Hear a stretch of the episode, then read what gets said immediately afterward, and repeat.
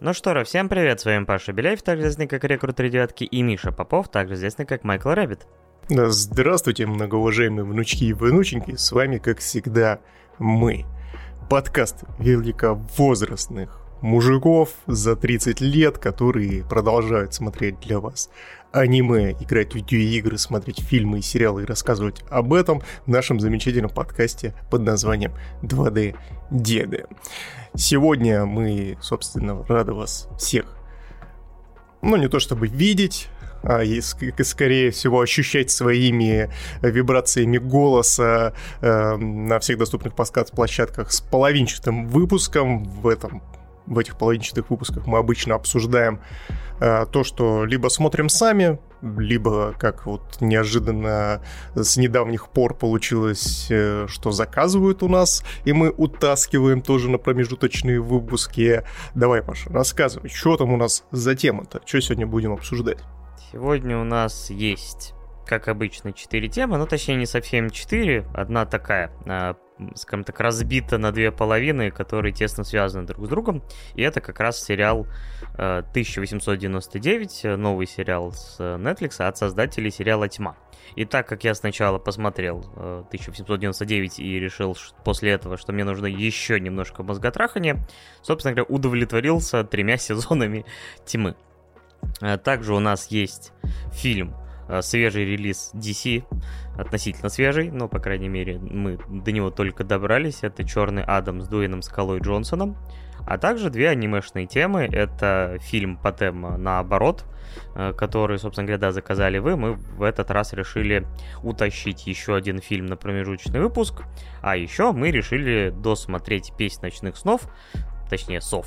Почему-то мне все время э, сны в этих совах видятся. Об этом, об этом мы с тобой обязательно поговорим, да, насколько, насколько от этого тайтла хочется спать.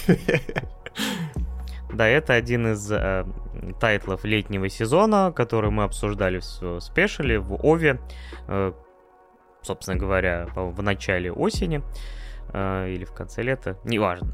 Короче, мы решили, что из э, вот тех сериалов, которые мы, так сказать, посмотрели по одному, два, три эпизода, мы вернемся именно к этому, хотя со временем не исключаю, что может быть что-то еще из э, других проектов тоже у нас будут рассматриваться. Ну, конечно, мы же там оставили дядю, который тоже нас оставил на какое-то время.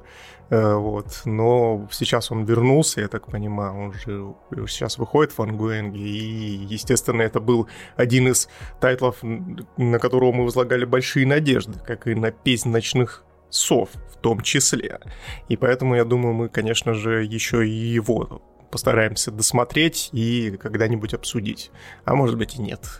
А может быть я пошел нахер, как это обычно и бывает. Да, не будем загадывать. Я хочу начать с небольшого разгона. Я сегодня себя почувствовал максимально дедом. Э, я так получается то, что ну, по роду своей деятельности часто общаюсь с различными творческими людьми. И, естественно, там есть и художники, и всякие граффитисты, и, в принципе, там и как говорится, люди разной творческой натуры и направленности. Ну и, естественно, я на каждого подписан в инстаграмчике и периодически захожу и слежу за их жизнями. И тут я листаю сторис и вижу сочетание под названием Dyson Party.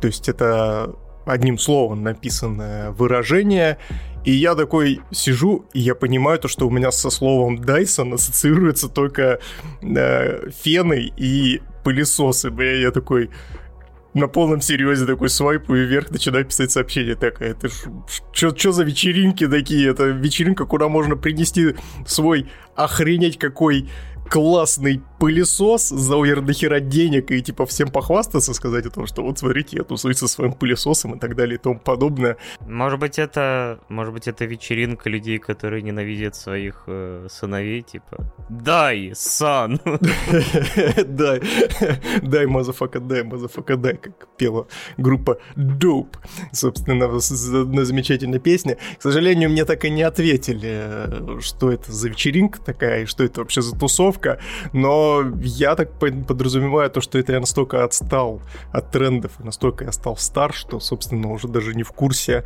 что это такое, с чем его едят. Надеюсь, то, что к следующему эпизоду подкаста я все-таки разузнаю, что это такое, и вам тоже сообщу, чтобы вы э, вместе с дедом знали и были максимально в курсе. Да, но настолько ли мы стары и не догоняем, а, знаешь, свежие э, кинокомиксы в лице Черного Адама с Дуэйном Скалой Джонсоном. Э, я неспроста все время э, добавляю его имя в название этого фильма, потому что мне кажется, что фильмы с Дуэйном Скалой Джонсоном уже давно стали тоже таким брендом отдельным, то есть, в принципе, неважно, Э, что за фильм, для какой студии, если там есть Дуэйн Скала Джонсон. Да даже и не важно, чтобы это был фильм. Даже если это рэп, например, в котором тут недавно тоже, ну как недавно, год назад светился тоже Дуэйн Скала Джонсон, тоже становится по факту частью Дуэйна Скалы Джонсона. Мультивселенная Дуэйна Скалы Джонсона, скажем Да-да-да, там рэп, фигурки, холодильники, пылесосы, фильмы иногда, мультфильмы, все, все что угодно это может быть. Это знаешь, как с этим, как с Вин, с Вин Дизелем в последнее время, то есть э, когда Вин Дизель-то еще в былые 2000-е годы набирал популярность, он же даже свою видеоигровую студию, собственно, собрал для того, чтобы делать игры по тем фильмам, в которые в которых он играет. Вот, они, кстати, были причастны к э, классной игрухе по хроникам Ридика и по не очень классной игре по Форсажу, которая выходила недавно.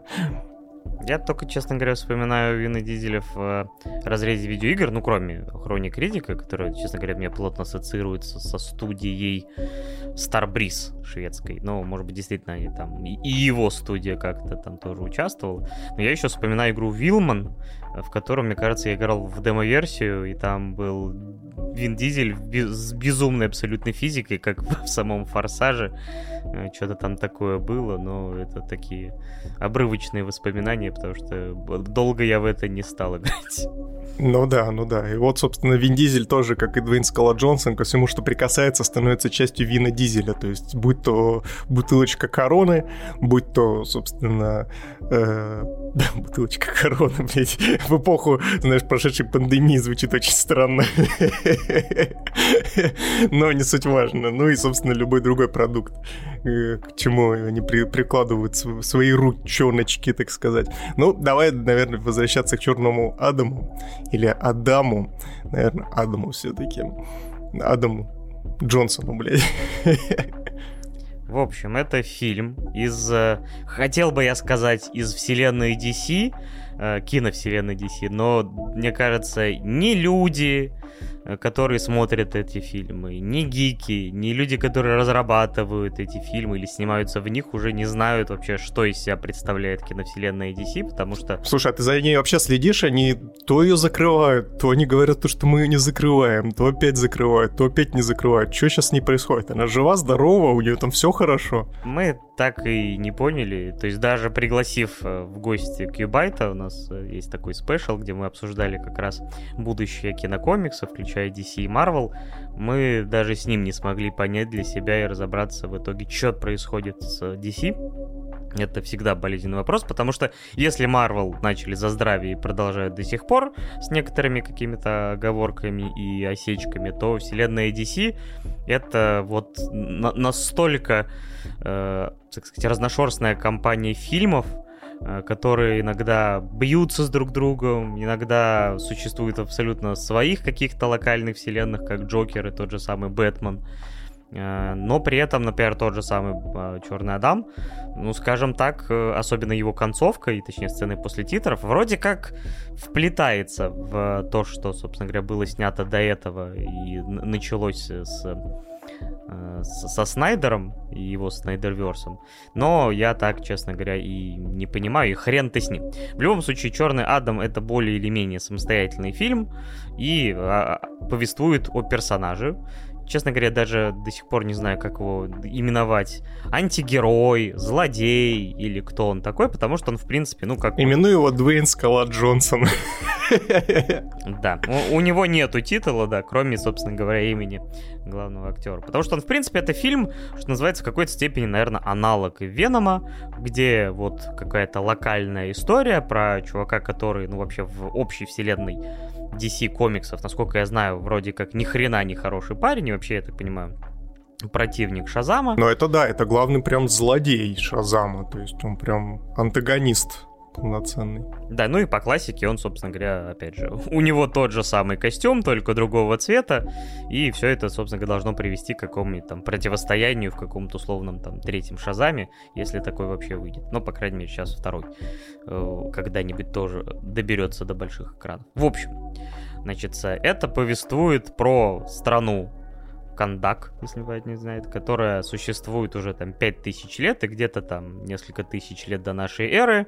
Она была, ну, условно, таким аналогом Египта, э, где правил какой-то там злобный государь, который там нашел у себя в земле какой-то полезный минерал, э, очень с магическими свойствами, и типа такой, ребятки, все, кто в стране, теперь делятся на два типа. ну, типа, те, кто э, управляют хлыстом, и те, кто, которые копают этот вот материал. А, я думал, ты имеешь в виду про казни. То есть все теперь в этой стране делятся на два. Верхняя часть, которая голова, и все остальное. Ну, тут тоже имеет это место быть, потому что, собственно говоря, нам рассказывают о том, что было народное восстание, э, которое привело к тому, что появился эм, защитник, чемпион так называемый этой страны, э, которого нам, собственно говоря, презентуют как, ну, скорее всего, будущего Черного Адама. И государь, который там хотел сделать из вот этого материала какую-то корону, которая должна была наделить его силой достаточной, чтобы противостоять ему, ну и, собственно говоря, укрепить свою власть. Но все пошло не по плану, ни по одному, ни другому. Этот герой оказался в заточении в какой-то э, гробнице. А, так же, как и корона, то есть государство не стало, но как бы годы э, спустя все равно народ вспоминает о своем чемпионе. И вот в настоящее время ну, типа, страна, опять же, там, типа, подчинена какой-то организации, которая называется Интербанда, что-то как-то так она называется. То есть, опять же, какие-то наемники, какие-то корпорации, которые выкачивают там полезные из ресурсы. Опять же, привет многие страны третьего мира и у нас. Вот, и живет там пацанчик молодой, бесячий, конечно же, как и большинство таких пацанчиков э, в фильмах. А его маман и там другие родственники, там друзья, они занимаются тем, что пытаются эту страну освободить э, какими-то вот способами, включая, собственно, хотят найти эту корону, чтобы она не досталась э, этим корпорациям и наемникам и пытаются ее там перепрятать или куда-нибудь там, короче, не, не дать в руки плохим ребятам. В результате, как бы, их там накрывают э, наемники, и как бы забирают, пытаются забрать себе корону, а чтобы выжить, это мама этого пацана просто там случайным образом призывает, э, прочитав заклинание на полу, то есть оказывается не так-то и сложно призвать, оказывается, чемпиона. Чисто случайно начинает читать. Вспоминает, что он умеет читать, и, собственно, начинает читать да, на мертвом языке, и, собственно говоря, призывает э, Черного Адама, который начинает резню. Слушай, подожди, перед этим, перед этим я хочу тебе задать вопрос. Вот это вот главный, собственно, артефакт этого замечательного фильма э, под названием «Черный Адам», тебе никакие ассоциации в голову не приходили, когда ты его видел? Ты про корону-то? Да, да, я именно про корону сейчас говорю. Какая-то вроде вот, типа, ассоциация была, скорее, знаешь, не которую я мог сформулировать и четко, ну вот как будто бы где-то, да, я что-то такое видел. У меня, блин, четкая ассоциация возникла, то, что это гребаное кольцо всевластия, блядь, просто переделанное в корону, потому что также внутри у него там незримый э, шрифтом написаны какие-то заклинания внутри, соответственно, э, и сама корона, знаешь, очень похожа на корону как раз-таки, э, господи, я забыл, как зовут этого персонажа, который... Саурон? Да, да, да, да. Типа, вот ты сейчас мне это сказал, да, я, честно говоря, представил его вот этот шлем рогатый, который у него как раз был. То есть, да, если, собственно говоря, увеличить в размерах его кольцо и сделать из него его же шлем, получится вот такая, наверное, корона, да. Э, согласен, имеет сходство. Вот. И с этого момента, собственно, начинается экшен, и в этом фильме его предостаточно. И вот тогда встречный вопрос. Э, как тебе вот эта сцена, собственно говоря, экшона в начале под Rolling Stones? Слушай, мне, мне прям понравилось, мне прям зашло. Я такой, знаешь, э, почувствовал э, и не мог отделаться первую половину фильма от того, что э, будто бы Warner Brothers, знаешь, такие посидели, почесали такие репу, такие, что-то что-то мы сами немножко не понимаем, хотим мы вселенную DC или нет. Но так Снайдер классно снимал. Давайте попробуем его, собственно, повторить. И вот прям как будто бы Жауме Э, э, Колье Цера, это, собственно, режиссер этого фильма, он как будто бы вот прям пытается, то есть там и motion, и цветокор местами прям очень похож, и даже какие-то, знаете, э, сцены вот конкретно поставленные практически вот как у Снайдера, симметричные такие, знаете. Ну, конечно, это важно сказать, что Снайдер это вообще, в принципе, гений визуализации, поэтому тут как бы до него как до луны пешком, но вот прям видно то, что Warner Bros. такие, давай, давай, дружище, мы верим, у тебя получится. И вот стартовая сцена, она прям мне такую, знаешь, задала небольшую встряску и поставила некоторую планку на начало фильма о том, что это будет, ну, если уж не прям что-то выдающееся, но очень даже неплохое. То есть, когда он там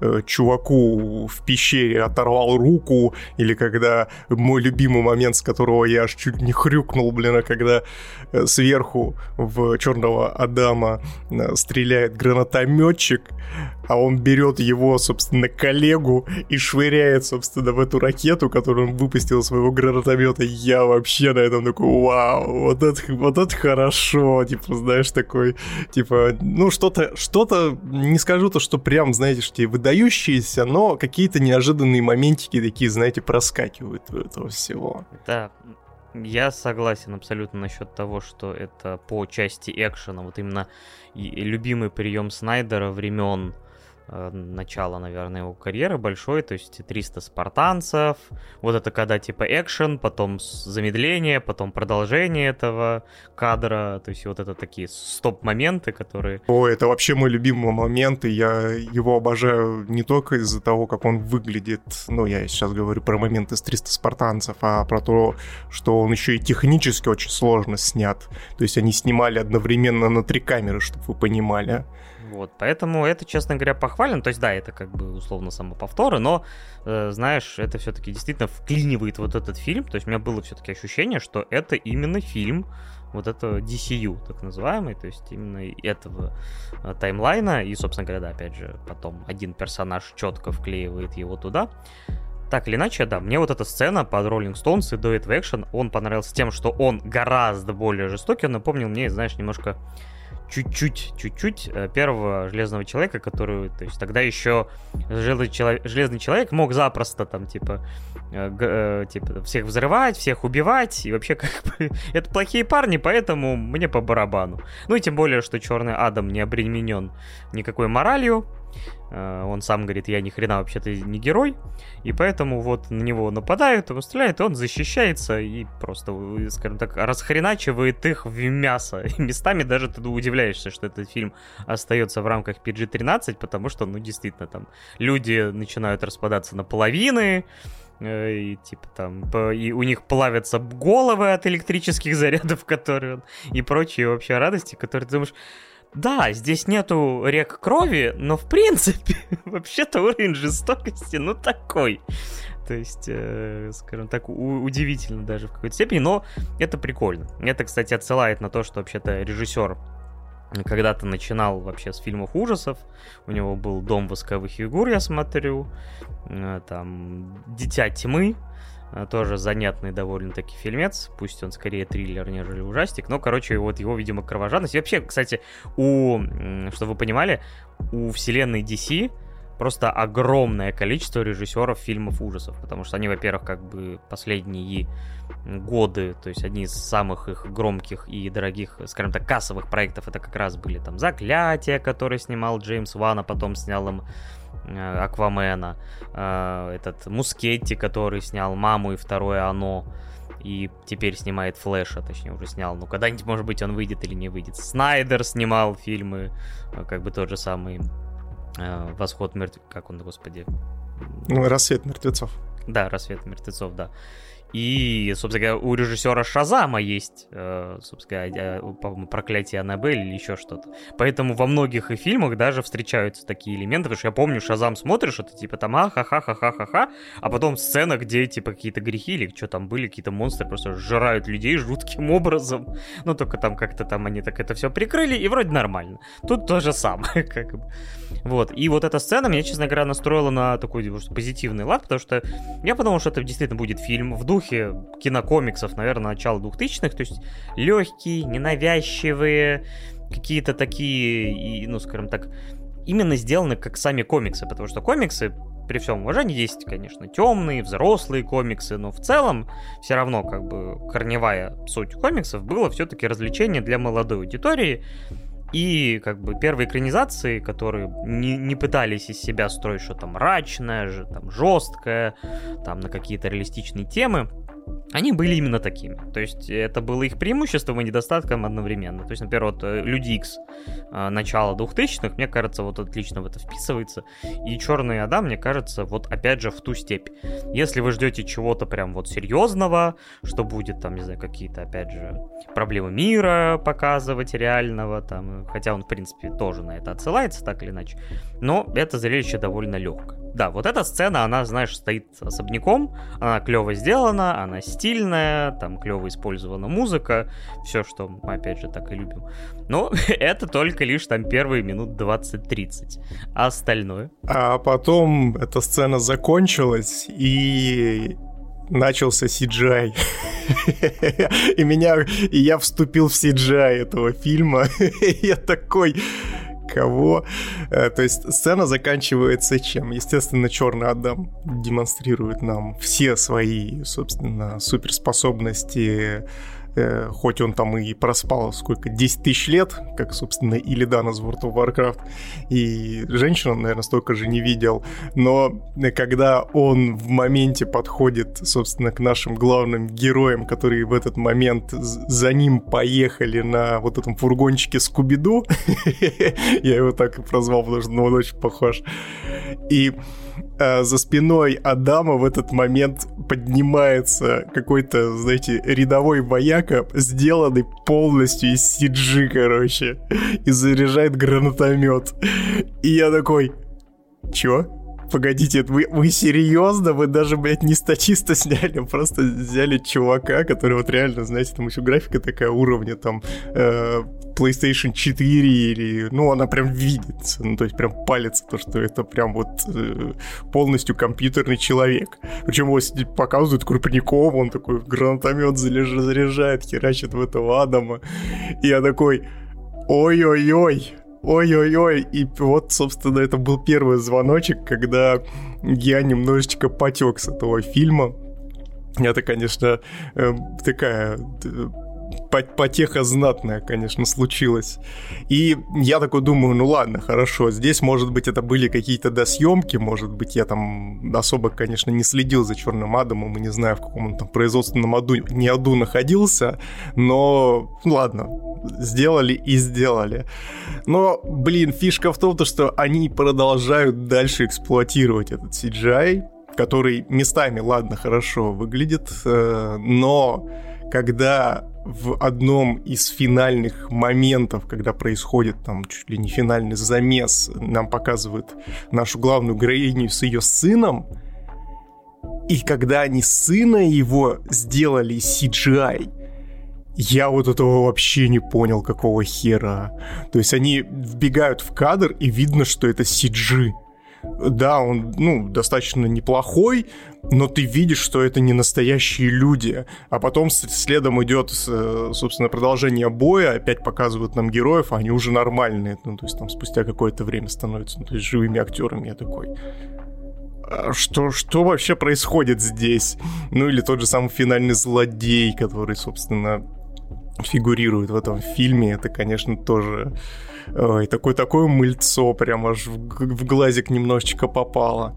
Но здесь справедливости ради стоит сказать о том, что первая половина Черного Адама, она идет прям достаточно бодренько. То есть мне прям темп этого фильма очень даже понравился. То есть он такой не провисающий, нет вот этих вот приставучих, блин, а, проклятых гэгов, как э, в Marvel. Да, здесь присутствует персонаж Комик Релиф, который, собственно, здесь Крепыша играет, или как его там, Адам, Адам Смешер, блядь, местный.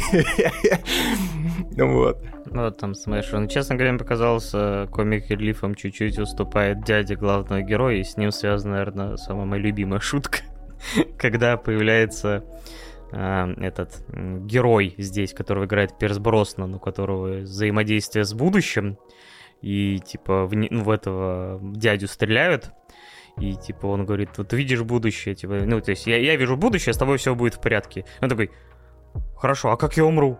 Он такой, э, ну, я не могу тебе сказать, ну, короче, э, осторожнее с электричеством. Как осторожнее с электричеством? Я электрик. Я такой, хорошо, хорошо, типа... Ну да, то есть здесь присутствуют такие смехуёчки и вот такие вот персонажи, которые разбавляют атмосферу, но это не происходит вот как э, это присуще в формуле Marvel после каждой какой-то очень напряженной сцены э, для того, чтобы типа мы там сильно не перевозбудились и не перенапряглись, сейчас мы будем вам шуточки кидать. Еще знаешь, меня забавит э, то, что они немножко отрабатывают формулу Терминатора 2 я сейчас понял, что наш главный герой, то есть, ну, по сути, он вообще, ему как бы насрать, кого убивать вообще, плюс-минус. То есть это машина для убийств огромная, только еще и летающая, и стреляющая молниями. И у него методы именно такие. И пацан, который ему говорит, ну, типа, тебе нужно сделать там catchphrase, там, и учит его каким-то попыткам, и вот он весь фильм пытается вовремя сказать свою ключевую фразу, и это реально вот вспоминается, типа, что-нибудь из разряда там, э, то, что говорил Шварценеггер во втором Терминаторе, то есть он его пытается адаптировать ко времени. Не, правда, знаешь, мне больше всего убивало то, что, ну, кроме того, что в этой выдуманной стране, условно назовем арабской, Э, все разговаривают на английском, абсолютно все. И даже существо, которое пять тысяч лет пробовало в, скажем так, в заточении, просто все, я знаю английский, типа закончил курсы, пока был там. Фанаты DC тебе скажут то, что Черный Адам это, собственно, персонаж магический, поэтому это все магия, так что не надо это тут да. дед придираться. Да нет, это не придирка, это скорее забавляет. Там... Но вообще да, ну то есть здесь, э, конечно, есть такая история, ну то есть э, это, наверное, знаешь, в общем можно даже про фильм в целом сказать. То есть, если здесь включать прям голову, если начинать разбирать его на составляющие, как это любят, допустим, знаешь, всякие каналы на Ютубе, которые там киногрехи ищут, либо еще какие-то там обзоры и критически делают трэш-обзоры, например. Здесь вообще в пух и прах просто этот фильм можно размотать и вообще даже как говорится, и пальцем не пошевелить не успеешь, как, э, собственно, этот фильм весь распадется на составляющие и превратится в полную кашу и мешанину. Но при этом, когда это целостно смотришь, в отрыве, как простой зритель, это выглядит, ну, вполне себе неплохо. То есть динамично, с, неплох, с неплохими моментами. Конечно, концовочка меня немножко подслила, потому что, ну, там прям очень как-то всего понапихали, и видно то, что очень скомканный конец получился здесь, из-за того, что галопом по Европам начинали бегать и, собственно, закрывать там различные арки героев, какие-то их мотивации и так далее и тому подобное. И это, да, это смазывает просмотр, но в целом, в целом, то есть я вполне себе в хороших ощущениях от Черного Адама остался. То есть это не шедевр 10 из 10 и даже не 8 из 10, но вполне себе хороший кинчик на супергеройский, на вечерочек, если вы, допустим, э, смотрели того же самого Шазама, и он вам зашел, например. Да, тем более, что если вам зашел Шазам, вам все равно так или иначе надо ознакомиться с этим фильмом, чтобы понимать, э, против кого ему потом придется противостоять. И, может быть, не только ему. Э, давайте мы здесь поставим виртуально плашечку спойлера, потому что, наверное, надо чутка сказать про эту сцену после титров и потом перейти к финальным выводам. Э, перед тем, как ты э, скажешь, э, собственно, про финальные титры, я хочу дико поржать с момента с главным злодеем, когда, собственно, он появляется уже в своей финальной ипостаси. Э, он, собственно, его встречают там в аду или где, собственно, он там находился в каком-то подземелье, там черти какие-то подходят к ему и такие, о, теперь у нас есть свой чемпион, давай погнали. И он такой, знаешь, это поднимает голову и, естественно, так как э, главный герой, собственно, фильма «Шазам» и «Черный Адам» э, перевоплощается, использовав банальную фразу «Шазам», он говорит слово «собак». И у меня в голове автоматически, блядь, отыграла песня «Я ебу собак, всегда готов». Я такой, ёб твою мать. Ребят, ну что такое? Что же вы со мной делаете? Ну это твоя шизофрения виновата, то, что ты такие песни слушаешь. А не то, потому что это как, типа, в этом, э, как, собственно, в Супермене, типа, как э, тебя зовут? Тебя зовут Кал. Ну, хотя, знаешь, всегда можно, конечно, переделать. Все вопросом, почему не Кэл? Почему не Кэл? Кал, блин. Ладно, возвращаемся. Ой, сына так назову. Короче, возвращаясь к плашке спойлерам и Кэлам всяким, значит, наш главный герой всех побеждает, само собой. Слушай, слушай, слушай, знаешь, еще, еще, еще один момент хотел с тобой обсудить, как раз плашка спойлеры, шикарно.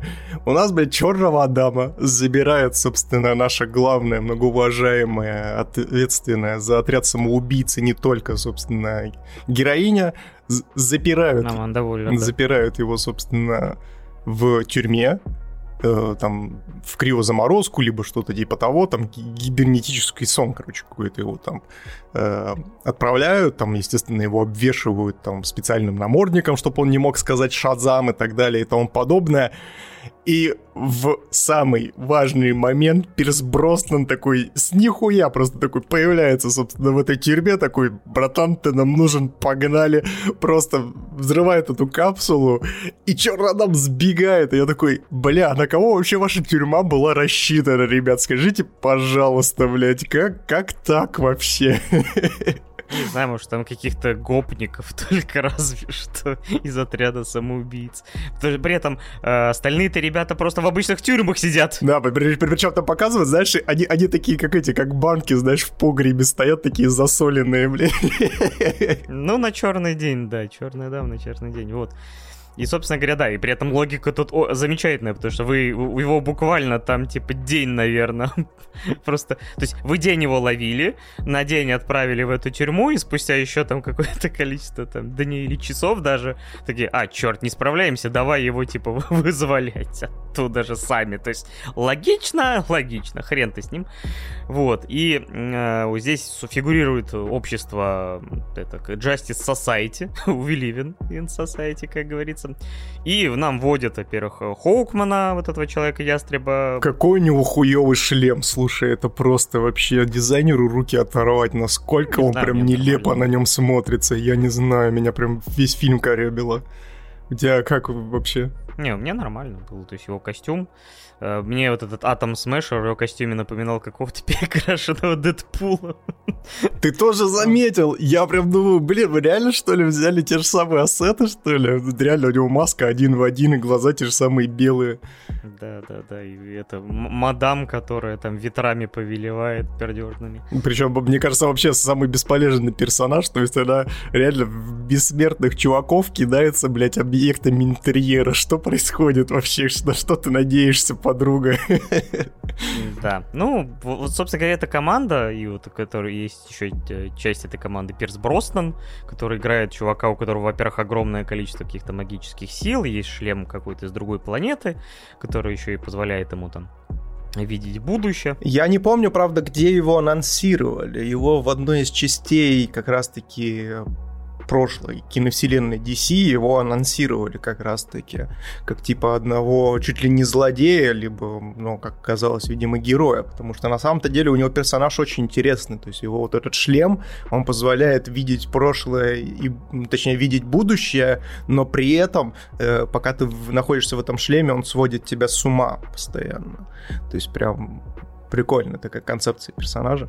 Да, и вот эта команда разношерстная мне даже понравилась. То, что не, это не просто фильм, где есть вот опять же Адам, есть типа условный злодей, и все на этом. То есть как бы так как Адам не очень хороший человек, собственно говоря, на его поимку отправили вот этот отряд. И это реально очень напоминает мне Людей X, и поэтому у меня еще ассоциация с э, этой всей историей. Но я, кстати, слушай, я, я не понял вообще их мотивации, точнее не мотивации, а мотивации их действий, потому что ну, то есть у нас есть чувак, который 5000 лет, блин, а, или сколько там, э, овер до хера 10 тысяч лет, собственно, спал. Тут просыпается, вообще не в минозе, не понимает, что происходит, кого, кого хера и так далее и тому подобное. И, естественно, наши многоуважаемые э, society от society э, прилетают и начинают его просто унижать не за хер собачий. Просто прикинь ты, блядь, вот просто спишь себе спокойно дома тебя, собственно, кто-то будет. Ты такой поспал два часа, вообще не в минозе, то есть в ахеревозе, не в вивозе. Идешь на улицу, а тут неожиданно на тебя вываливаются какие-то гопники и говорят, на колени становись. Ты такой, что вообще происходит, ребята? Я, я на работу иду, отстаньте от меня, пожалуйста. Они начинают его избивать. Ну, в их защиту скажу, что он Вообще-то он до этого человек 100 с техникой убил. То есть, как бы он уже показал себя как э, ну, максимальная угроза планетарного масштаба. И я наконец-то дойду до этой части спойлеров. К нему на огонек прилетает Супермен, и в отличие от того Шазама и прочих других проектов, где вместо лица у него черный прямоугольник, или какая-то там вырезанная голова, э, Генри Кевилл который, собственно говоря, недавно отказался от продолжать сниматься в Ведьмаке. И, не знаю, возможно, возможно, за кулисами ему наконец-то дали ус- подходящие условия для того, чтобы он вернулся к роли Супермена. Подходящие условия в виде 15 чемоданов денег. Типа того, да. Потому что я не знаю, мне кажется, что Генри Кевилл абсолютно идеальный Супермен, и я хочу увидеть как минимум хотя бы один фильм с его участием. И даже просто противостояние Черного Адама и Супермена хотя бы в сцене уже, честно говоря, выглядит как оправдание всей этой киновселенной в нынешнем его раздраконенном виде. Вот. Эм, на этом, в принципе, я можем под, э, закончить, потому что это легкий, веселый в целом фильм. Э, веселый в основном даже не за счет какого-то юмора, который здесь не так уж и много, а за счет именно там многоклевого экшена, либо какого-то дурашливого экшена, где вот реально просто какие-то там а, и странные персонажи, типа как этот Атом Смешер, э, там типа бегает э, и падает, и пытаются они там с этого Адама поймать, э, загнать куда-то. То есть абсолютно непутевые ребята, но за всем этим довольно не скучно наблюдать, поэтому э, с учетом того, что ты уже к фильмам и супергеройке в принципе, к DC относишься с определенной степенью недоверия и пренебрежения, фильм, который просто нормальный, уже воспринимается в позитивном ключе. Поэтому Черный Адам мне не вызвал особо никакого негатива, хотя, опять же, как и сказал Миша, если вы хотите его уничтожить э, или за что-то возненавидеть, вы запросто можете это сделать. Вот мне, скажем так, во время просмотра это не особо хотелось, хотя при этом я осознавал все его там недостатки, которых, конечно, тоже хватает. Что ты ему поставишь? Ну, я от себя лишь могу добавить то, что и отослаться, раз уж ты отослался к моему заявлению, я отошлюсь к твоему заявлению о том, что это действительно фильм, который, собственно, находился вот в этом криосне, в криокапсуле э, до 2020 года, который был заморожен еще ну, там, в начале 2000-х, когда только супергероика набирала обороты. То есть она такая местами нелепая, местами неуклюжая, местами ультракомичная, но при этом она как э, бодрый фантастический боевик, какого, как какой-нибудь командос, либо еще что-то про любого другого супер пупер накачанного чувака, доставляет вполне себе неплохое удовольствие. То есть вечерок запросто, особенно если вам нечего смотреть, как и нам, можно запросто уделить ему время и остаться довольным. Я от себя по этому черному Адаму поставлю 6. А я, наверное, даже готов поставить семерку. Это, конечно, тоже, скажем так, больше, чем он заслуживает, но я неплохо провел время. Как-то так. А вот как я провел время, весело или нет, за просмотром сериала 1899 от Netflix, я сейчас вам поведу. Потому что я где-то несколько месяцев назад узнал про то, что на каком-то там фестивале, Торонто не Торонто, показали первую серию сериала, как отдельный, условно, такой мини-фильм э, от создателей сериала «Тьма», который я не смотрел на тот момент. И слава богу, да? И я посмотрел на постер, я увидел оценку от первых посмотревших зрителей, которая там была там 9 э, баллов. И такой подумал, блин, вообще клево, то есть э, какое-то вот таинственное... Я даже не стал смотреть трейлер, мне достаточно было описание, что типа есть какая-то группа разношерстная с э, Европы, людей, иммигрантов, которые отправляются в путешествие в Америку, то есть они планируют там остаться жить как и многие люди э, делали на, на стыке веков 19-20. То есть это такой своеобразный, условно, Титаник. На верхнем ярусе, опять же, всякие богачи и состоятельные люди, э, а в, на нижних э, уровнях, скажем так, люди с гораздо меньшим достатком. Вот, э, все разговаривают на своих языках, поэтому, честно говоря, я не знаю, какой... То есть, тут очень сложно, мне кажется, советовать смотреть это в озвучке, потому что у вас будет диссонанс от того, что все вроде разговаривают на одном языке для вас, но ни хрена друг друга не понимают, потому что на самом деле кто-то разговаривает на немецком, кто-то говорит на там, не знаю, там, голландском каком-то или финском, э, испанском, французском, то есть английском, то есть э, только некоторые персонажи разговаривают хотя бы там на двух языках или знают там фразы на чем-то подобном. А, поэтому это одна из составляющих вот э, того, что никто не может ничего сделать э, в кадре, просто потому что они друг друга не понимают, и при этом все продолжают здесь, знаешь, типа как вот в сцене, где э, Бодров из «Брата 2», типа, что-то кому-то доказывает. Классический э, перевод э, с русского на любой другой, ты просто говоришь громче, и типа там Принеси мне воды. Ты что, не понимаешь?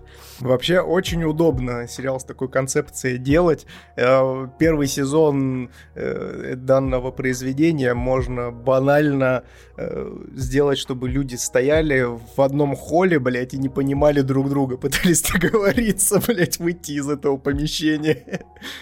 Типа того, да. И вот у нас есть главная героиня, она, благо, на английском разговаривает, поэтому, типа, она и есть главная героиня, которая ищет своего брата, который был, по ее информации. То есть, скажем так, у нее есть э, воспоминания о том, что ее батя что-то сделал с братом, и она это выяснила. При этом она после того, как что-то пыталась докопаться до правды в ее воспоминаниях, оказалась вообще-то в психушке, ее там э, то ли, не знаю, там шоковой терапией лечили, то ли еще чем-то, там, какими-то лекарствами.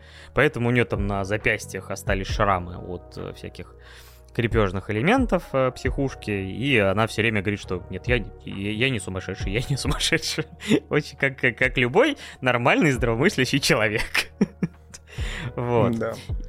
Но здесь, ты, здесь, наверное, стоит чуть еще фабулу обрисовать. То есть она, наша героиня, она отправляется не просто так на этом пароходе. То есть там, в принципе, на этом пароходе Э, как такой небольшой, может быть, спойлер, не спойлер, то есть там нету случайных людей, все бегут из Лондона, и они все абсолютно разные, и у каждого свои, получается, э, есть, скажем так, скелеты шкафу, от которых они бегут. А наша главная героиня, собственно, она своего брата потеряла на одном из пароходов как раз-таки, то ли там сколько лет назад это было. Ну, там не лет, там, по-моему, если я правильно понимаю, 4 месяца назад э, был корабль под названием Прометей. Э, а, наши герои плывут на корабле Церберус, там есть типа три основных корабля. Собственно говоря, тоже какая-то аналогия с тремя кораблями, там Британик, Титаник и еще какой-то. Э, вот, и она плывет, она получает какое-то письмо, которое, похоже, написано от брата, который говорит о том, что потерянное найдется. И она садится на этот корабль, и в процессе плавания, уже в первой серии, э, капитан получает э, сигнал о том, что где-то в Атлантическом океане, то есть они знают где, э, собственно говоря, просит о помощи этот самый Прометей, и они решают, что они сделают все-таки крюк, и попробуют хотя бы осмотреть, если выжившие, не выжившие, хотя за 4 месяца, конечно, э, любые припасы бы там плюс-минус закончились, но они предположили, кто знает, поэтому поплыли, сказали всем пассажирам, все пассажиры возмутились. Я, кстати, насчет Лондона не знаю, конечно, выплыть они могли из Лондона, но, говорю, там абсолютно разные национальности. Есть там и китаянка, которая притворяется японкой, и все-все-все-все-все. Слушай, причем мне кажется, то, что это самое нелепое, знаешь, использование э, послания ее братом, если бы действительно, представляешь, он 4 месяца дрейфует такой на пароходе, где-то хер пойми где, собственно, в каком-то океане бескрайнем, и у него удается возможность, собственно, написать письмо. И он такой сидит такой, так, ну, потерянное найдется. Погнали. Чувак, ты точно спастись хочешь или что происходит вообще? Да нет, там в итоге выясняется, что у всех пассажиров есть такая, собственно говоря, записка. И вообще много чего выясняется, потому что после того, как они этот корабль осматривают, все начинает идти, выходить из-под контроля, мягко говоря. И описывать все эти события я не вижу никакого смысла, потому что, вот скажу честно, смотреть это чертовски интересно. То есть вот прям я посмотрел там эти там 8, по-моему, серий, ну, скажем так, прям захлеб. Несмотря на то, что во всех перипетиях э, которые там есть, это как, опять же, смотреть, э, причем, опять же, все это связано в такой узел, что даже какой-нибудь первый сезон там этого Лоста или там, например, там, мира Юрского, господи, мира Дикого Запада, который тоже обладал... мира, мира Юрского периода. Да, очень сложный сериал для восприятия, тем более, что не сериал вообще. Это правда. Ой. Да, потому что ты все время гадаешь, как вы такое вообще снять могли а, за такие деньги. Вот. И за вот это восьмисерийное приключение у тебя остается просто миллион вопросов, Создатели едва отвечают на половину, а может быть даже меньше, и кидают тебе в финале еще один огромный клиффхенгер. И как, собственно говоря, любят создатели сериала «Тьма». Ну, собственно говоря, вот это...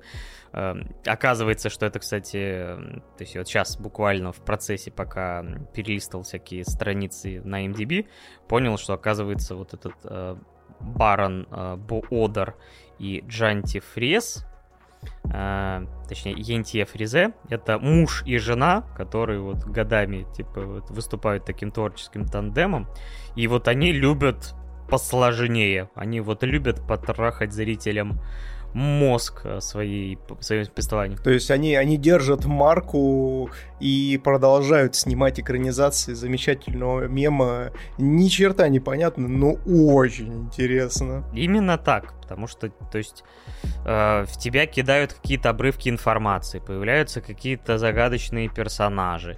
У каждого персонажа есть, опять же, скелеты в шкафу, э, некоторых персонажей раскрываются. Единственное, что в 1899 очень странно нарезано, мне такое ощущение, ощущение, что изначально там не 8 серий было, или там они должны были идти, там, не знаю, по полтора часа, или там что-то больше, потому что там иногда реально одна серия заканчивается, начинается, и там как будто бы, стоп, тут явно должен был быть какой-то кусок или какой-то контекст, хотя бы там 5-10 минут. И то же самое с некоторыми персонажами, потому что там вот э, реально потом начинаются... Господи, ладно, как бы не спойлерить все это дело. Короче, погружение в их э, внутренний мир, э, опять же, без контекста все это ничего не значит. И, скажем так, видно, что, похоже, некоторые элементы декорации должны были, наверное, раскрываться больше, чем просто вот проход по ним. А, поэтому мне по ощущениям было немножко, что повествование чуть-чуть... То есть мало того, что оно и так фрагментарное, и тебе, говорю, огромное количество вопросов возникает, так еще и вот этот монтаж, который, похоже, еще некоторые моменты вырезал, что стало еще более сложным для восприятия. Но, как я и сказал, смотреть это чертовски интересно. Ты включаешь одну серию, включаешь вторую серию.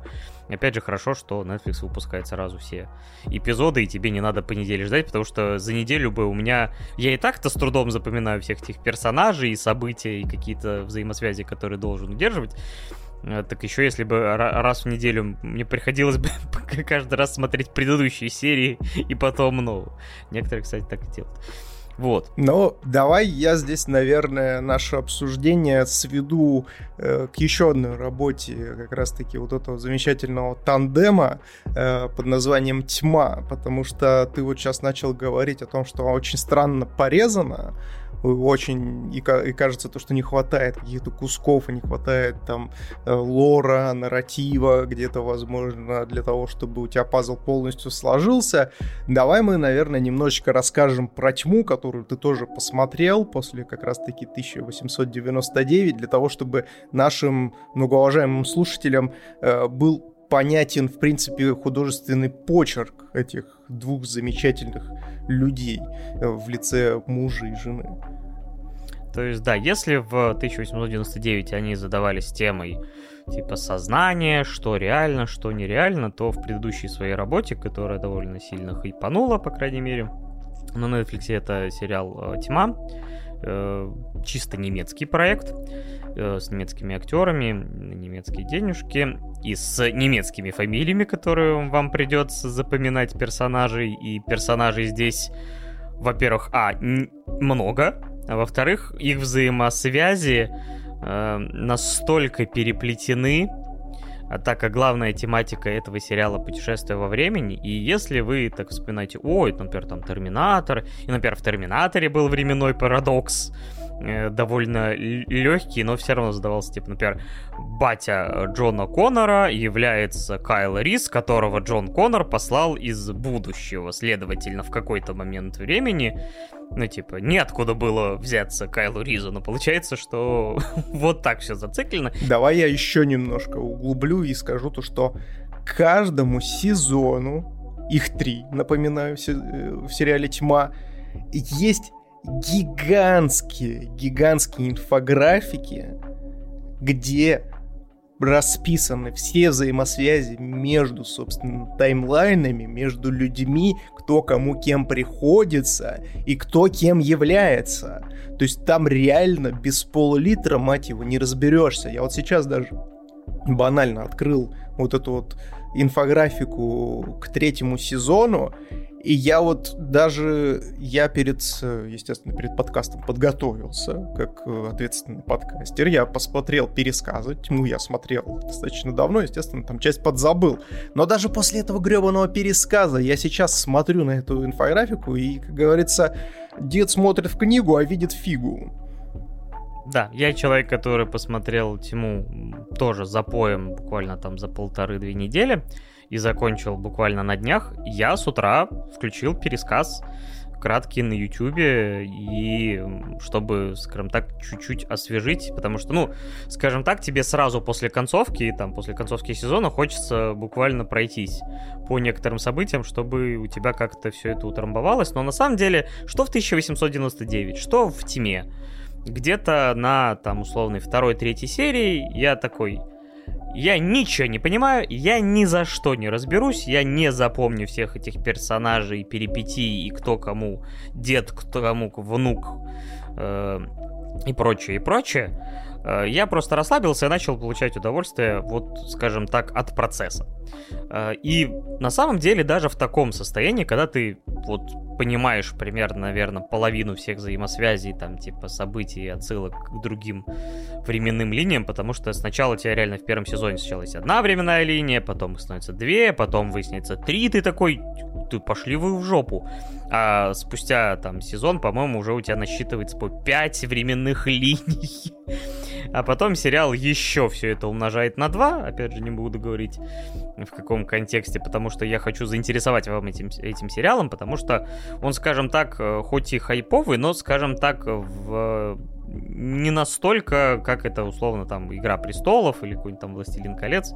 То есть он все равно, наверное, мне кажется, был довольно нишевым. А сериал, если вы любите там научную фантастику или просто фантастику и закрученные сюжеты, там тот же самый Lost в свое время вам там понравился, и другие сериалы и фильмы, которые а, скажем так, имеют запутанную структуру, и вы можете сами строить теории, можете сами какие-то там, типа, все эти перипетии рассматривать реально хоть с какой-нибудь можете использовать схемы, которые уже есть в интернете, но кто-то там сам что-нибудь чертил и разбирался. То есть кому вот это все по приколу, сериал «Тьма» э, настоятельно рекомендован к рассмотру, потому что я не уверен, что там все, знаешь, э, так сказать, сбито без каких-либо белых ниток скорее всего, то есть э, внимательный зритель и там человек, который какой-то коллективный разум интернета, наверное, нашел много э, каких-то прорех, но в целом все это выглядит довольно стройно и, несмотря на всю эту запутанность, имеет какой-то вот под собой определенный смысл.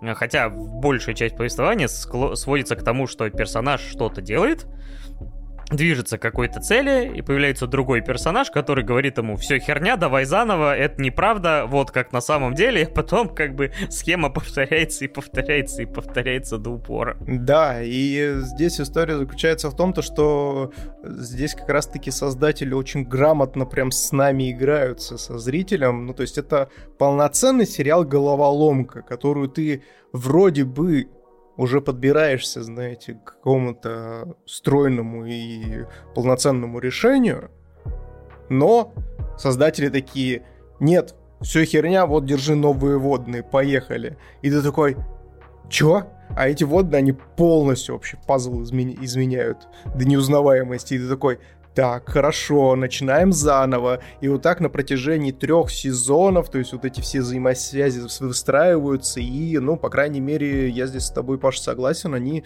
Это выглядит и заканчивается очень стройно. А еще классно то, что помимо вот этих всех заигрываний с, со зрителем, э, с персонажами, с их взаимодействиями между собой и теми же самыми там тайлайнами, путешествиями во времени и так далее и тому подобное, у этого есть еще и какая-то идея, знаете, то есть какая-то подоплека, которую они сюда включили, то есть она здесь. Здесь и присутствует и э, частично религия, то есть отсылки на разные религии, и есть тема там принятия, непринятия каких-то определенных событий в твоей жизни, которые собственно, порождают э, собой некий круг замкнутый, в котором ты постоянно варишься, как в собственном соку. И это очень классно. Это очень классно. И здесь я не побоюсь назвать, собственно, наших, наш многоуважаемый тандем из э, мужа и жены, э, создателями сериала «Тьма» и 1899, настоящими гребаными задротами.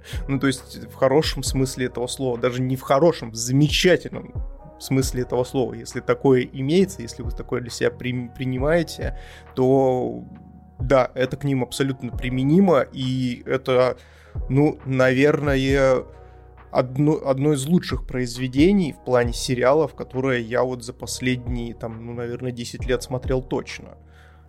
Мне еще, знаешь, что забавляет, и я ловил себя на этой мысли, несколько раз, то что вот я открыл, типа, сериалы, которые, типа, вот если вам нравится «Тьма», посмотрите там «Очень странные дела», «Назад в будущее», «Довод», «До недарка», и ты листаешь там 11, 22, 63, да, думаешь, да-да-да, а потом «Чернобыль. Зона отчуждения». Сериал отечественного производства, который, на самом деле, то ли первый сериал я смотрел, и, кстати, посмотрел его с большим удовольствием. То есть там был какой-то результирующий фильм, который вроде ни хрена не вышел хорошим, но вот, по крайней мере, первый сезон этого сериала был очень-очень клевым, и он как раз касался и путешествия во времени, то есть тут как бы уровень проработки тьмы рядом не стоял, но все равно. Поэтому, да, наш как бы совет в том, что если вы пропустили этот сериал и вы любите запутанные сериалы или просто вот хотите испытать себя как зрителя, то тьма вам рекомендовано, потому что все-таки, мне кажется, это сериал, который все-таки, опять же, недалеко не каждый смотрел, а он достоин для того, чтобы его начать. Ну так вот, собственно, этот весь дискус был для того, чтобы рассказать вам в целом про подход вот этих двух замечательных людей, Э, к созданию своих произведений, потому что, ну, это действительно такой, знаете, обезжиренный, максимально э, ультрасложный пазл, который нужно как-то вот для себя э, сформировать и уложить в голове. Ну, а теперь расскажи, собственно, после всего этого про какую-то итоговую оценку по отношению к 1899, хотя бы на базе первого сезона. То есть насколько это близко к тьме и насколько там вот чувствуется такой подход. Сериалы, да, по своему подходу, под своей игре со зрителями, они схожи. Но все-таки я считаю, что тьма на почти всех уровнях превосходит все-таки 1899 и по своей проработке, и по своему интересу, и про, скажем так, стройности повествования, скажем так. То есть 1899 хоть и интересен, и хорошо снят, и интригует, э, все-таки ощущается пока такой демо-версии, то есть, э, скажем так, держать тот уровень, который у них получилось сделать с тьмой, мне кажется, очень сложно. И хоть 1899 хочется похвалить во многом, но мне кажется, заслуженно, что условно там у тьмы, там на MDB, например, там 8,7, что очень и очень высокая оценка, то 1899 сейчас оценка там в районе там 7,7, что тоже высоко, тоже хорошо, но все-таки видно, что на порядок э, людям этот сериал новый нравится все-таки поменьше. Э, посмотрим, что будет в втором сезоне, если такой будет. Я все равно заинтригован, но, честно говоря, финальный твист выглядел немножко так, э, как сказать... То есть они стали немножко жертвой, мне кажется, своих, своих амбиций, когда они, как знаешь, как Шьямалан, который всегда стал ассоциироваться с неожиданными поворотами так и они, собственно говоря, очень любят клиффхенгеры, и не всегда клиффхенгер, скажем так, необходим повествованию, именно вот такой резкий, неожиданный, который все буквально увиденное как-то, не знаю, там, ну не делит на ноль, но как-то все, э, масштаб всего увеличивается, и такой, о, понятно, просто не будет. Так что я ставлю условно вот 1899 условную восьмерку на основании первого сезона и крепчайшую девятку, даже если не девять с половиной, тьме. Да, я от себя тоже типа рекомендую. 1899 я еще просто не смотрел. Вот. Но думаю, что после Пашиного рассказа я, наверное, все-таки приобщусь, потому что Хотя, с другой стороны, возможно, стоит дождаться выхода всего сериала для того, чтобы уже оценить его воочию, потому что, как ты и сказал о том, что если это ongoing ом смотреть было бы тяжело, то все равно, ну, то есть даже с разрывом там в сезоны, это все равно тоже будет все выветриваться, а надо смотреть на картину конкретно вот этих создателей в целиком, мне кажется. Все верно. Так сказать, важно, под каким углом на все это ты смотришь, так же, как и а, ты смотришь и воспринимаешь увиденное в фильме, аниме-фильме Патема наоборот который, собственно говоря, уже с постера говорит о том, что тоже просто все не будет в плане восприятия. Потому что он показывает обнявшихся, скажем так, э, персонажей, которые, не знаю, не то падают в небо, не то что-то в этом духе. Значит, Патем, наоборот, это фильм, который, да, мы выбрали из э, тех, которые э, нам присылали наши многоуважаемые зрители на стриме э, основного выпуска подкаста. И э, я, кстати, видел, что есть отдельный выпуск у Баки, я его не слушал, потом, наверное, послушаю, что Эд э, и его напарница Ксюша высказали по этому поводу, потому что иногда интересно послушать альтернативное мнение. Вот, и я вчера буквально посмотрел этот э, проект, но Он тоже, как и Тьма и 1899, заставил меня немножко мой мозг вскипеть. Потому что, опять же, пока никакой плашки спойлеров не будет, но то, как в конце все оборачивается, я потом сидел такой, так, ага, этот слой, ага, и вот, а, и, и, и у меня мозг реально вскипел, и я вот только перед тем, как мы начали писать, мы обсуждали, собственно говоря, я такой, ну, Миша, ты понял в итоге, типа, а, а какая схема вот этого распределения уровней правильная? И мы в процессе выяснили, что, похоже, не совсем... Что наше мнение, э, скажем так, разнится, и пришлось отправиться на Википедию англоязычную, чтобы посмотреть сюжет. И вроде как, да, пришли к определенному, ну, к, к, к выводу, но, опять же, в спойлерной зоне еще это обсудим. Завязка у нас такая. Э, когда-то, условно, если, ну, если считать вот этот в уголку значок 23 год, а может быть и не 23 значит, был проведен некий эксперимент, э, который мы видим результат. Значит, э, люди, здания, все начинают залетать в небо по какой-то неясной причине, которую нам расскажут позже.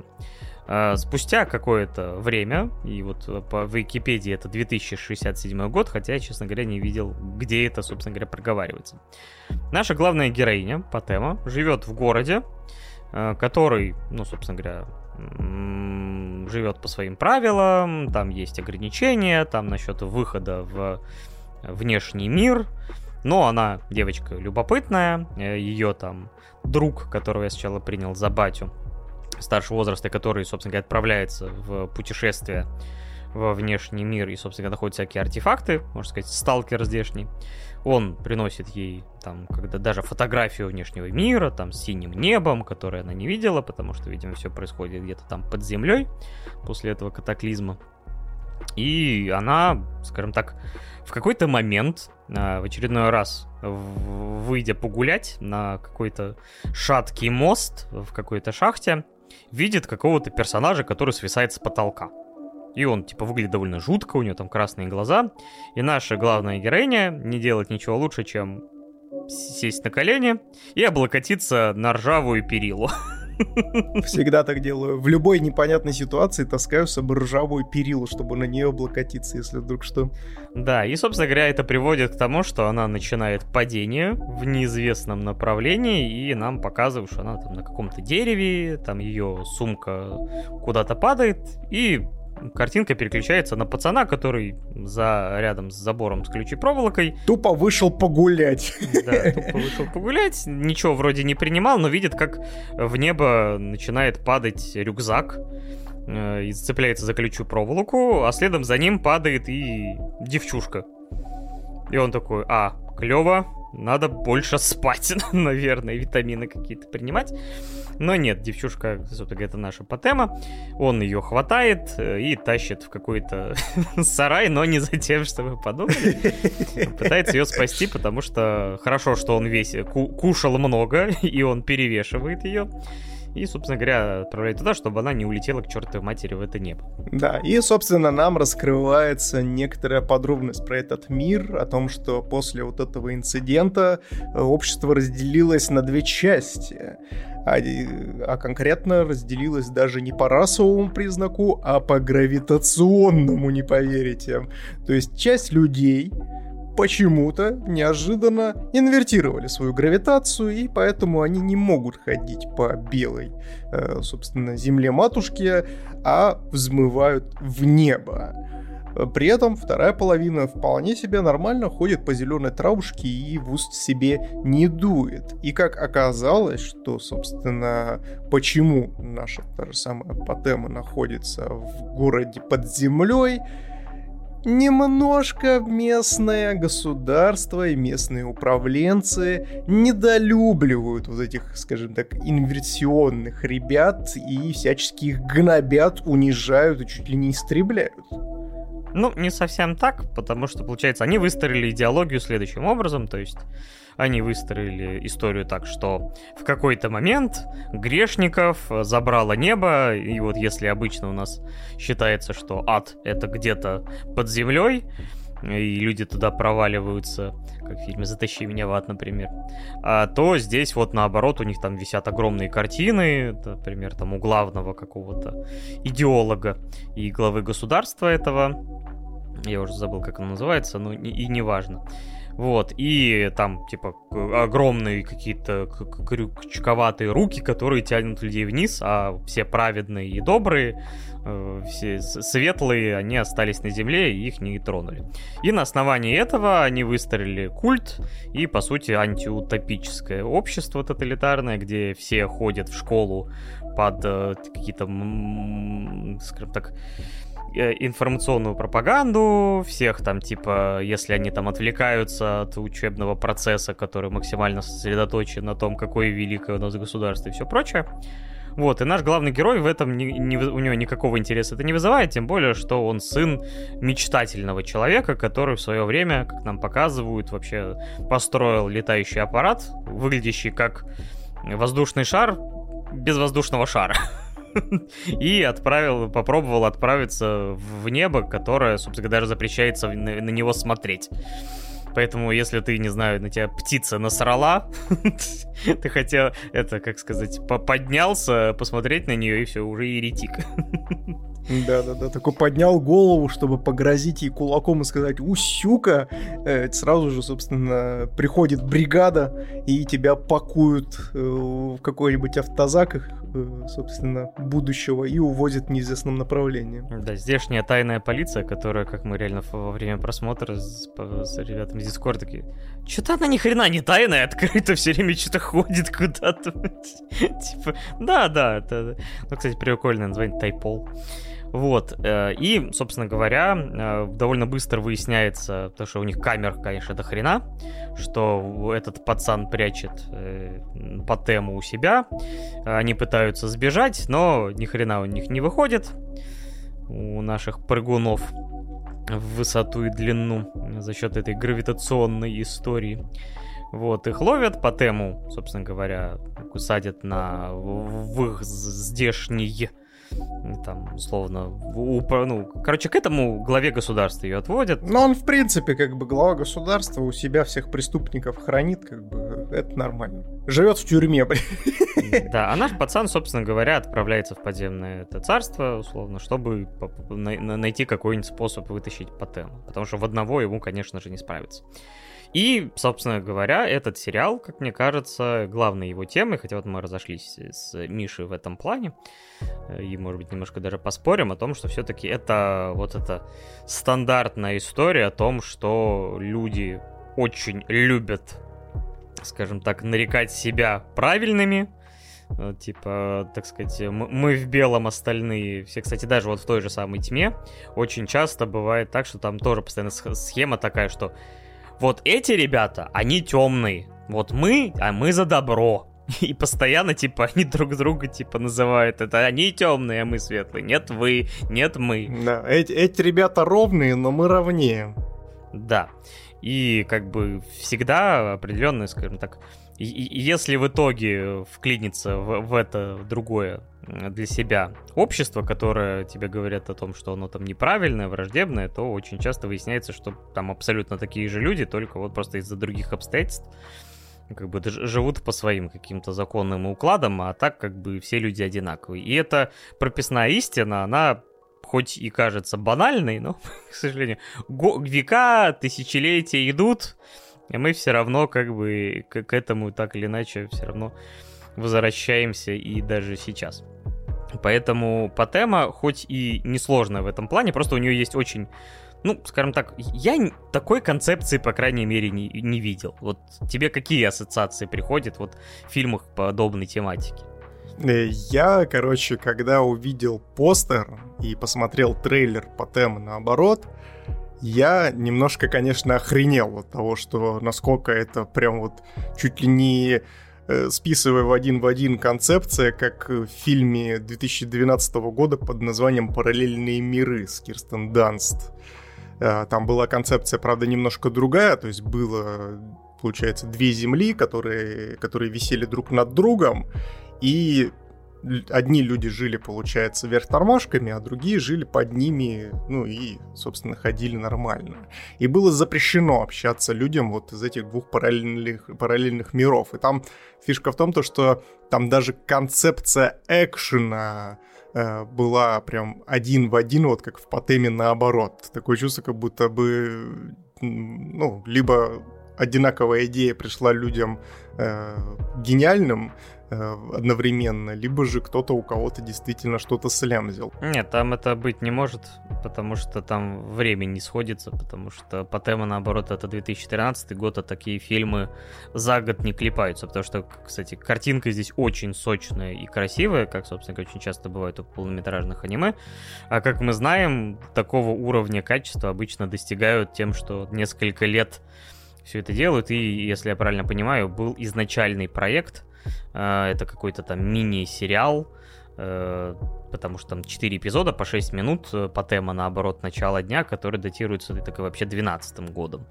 Поэтому, да, тут совпадение. Да, да. СПГС, к сожалению, не удался, ребят. Расходимся, расходимся. Контента не будет.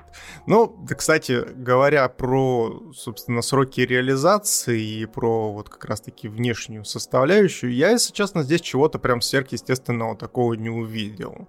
Ну, то есть, э, да, все выглядит достаточно симпатичненько, выглядит в одном стиле, но я бы не сказал, то, что здесь прям действительно что-то изобретательное, что-то такое прям вау, от чего бы я такой, ух ты, вот это вот это прям круто сделано. То есть концепция действительно очень изобретательная, необычная, ну, не считая того, что есть там фильм с похожей историей.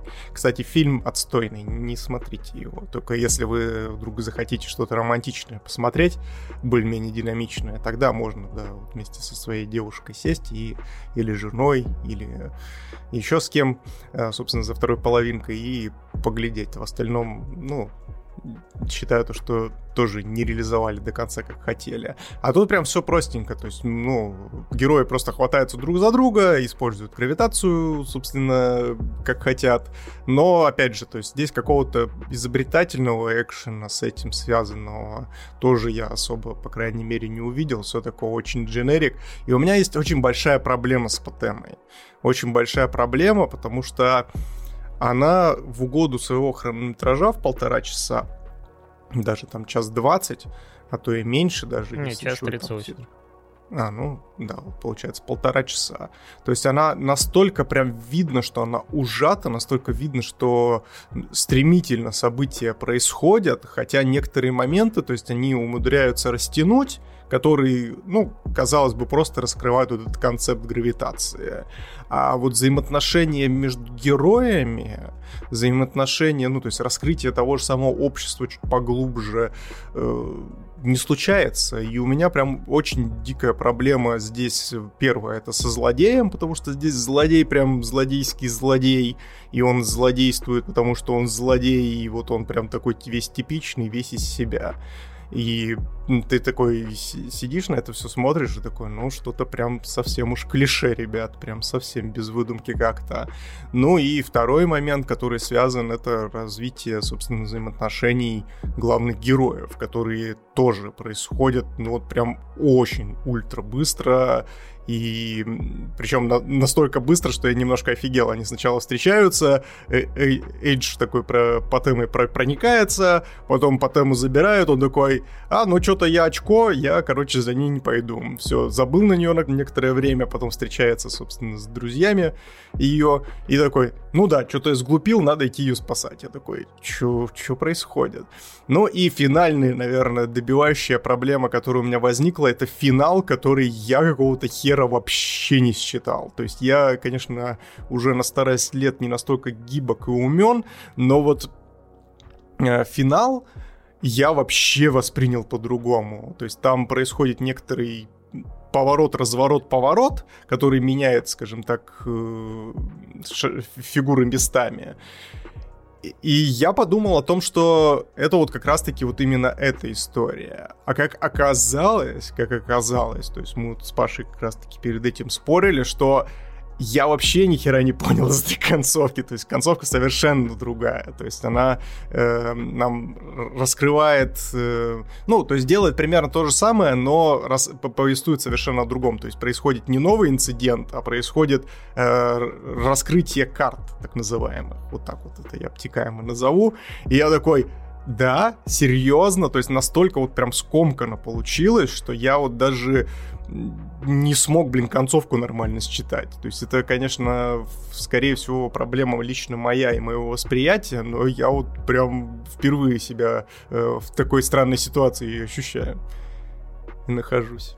Я, честно говоря, когда посмотрел, я начал в голове вот реально вот эти уровни считать, и кто кому, типа, перевернут, и кто к какому уровню инвертирован, и кто чего сделал. У меня первый раз это не срослось, и да, я, честно говоря, немножко запутался, хотя не самая сложная схема относительно той же самой тьмы и всего прочего, но забавно. Давай здесь, наверное, плашку спойлеры поставим, быстро проговорим эту историю. Да, и... э, суть в том, что, значит, да, далее спойлеры, на всякий случай еще раз повторю. Значит, главный злодей, которого, кстати, вот я единственное могу оправдать тем, что они выстроили настолько фанатичную какую-то э, цивилизацию и страну, что он, скажем так, продукт, то есть, э, скажем так, глава этого государства, он фанатик всего этого в абсолюте, и поэтому он выглядит действительно как какой-то вот одномерный, психоватый, поехавший религиозный фанатик, собственно говоря. Я вот сейчас, кстати, придумал, как его можно охарактеризовать. Он очень похож на злодея из диснеевских мультиков. То есть вот прям вот такой вот, вот он настолько плоский. Ну, типа того, то есть, да, это вот именно мультяшный злодей, у которого нет какой-то сильной мотивации, то есть вот он просто да, продукт своего агрессивного общества, которое выстроило, скажем так, все свое, что мы хорошие, а вот эти плохие, потому что они не такие, как мы, поэтому мы их должны всех погубить.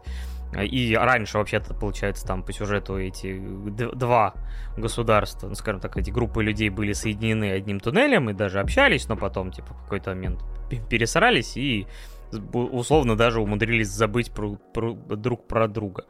Единственное, что сначала появился из вот этой подземного государства Лагос, это, собственно говоря, друг Патемы, э, который подружился с Батей Эйджи и...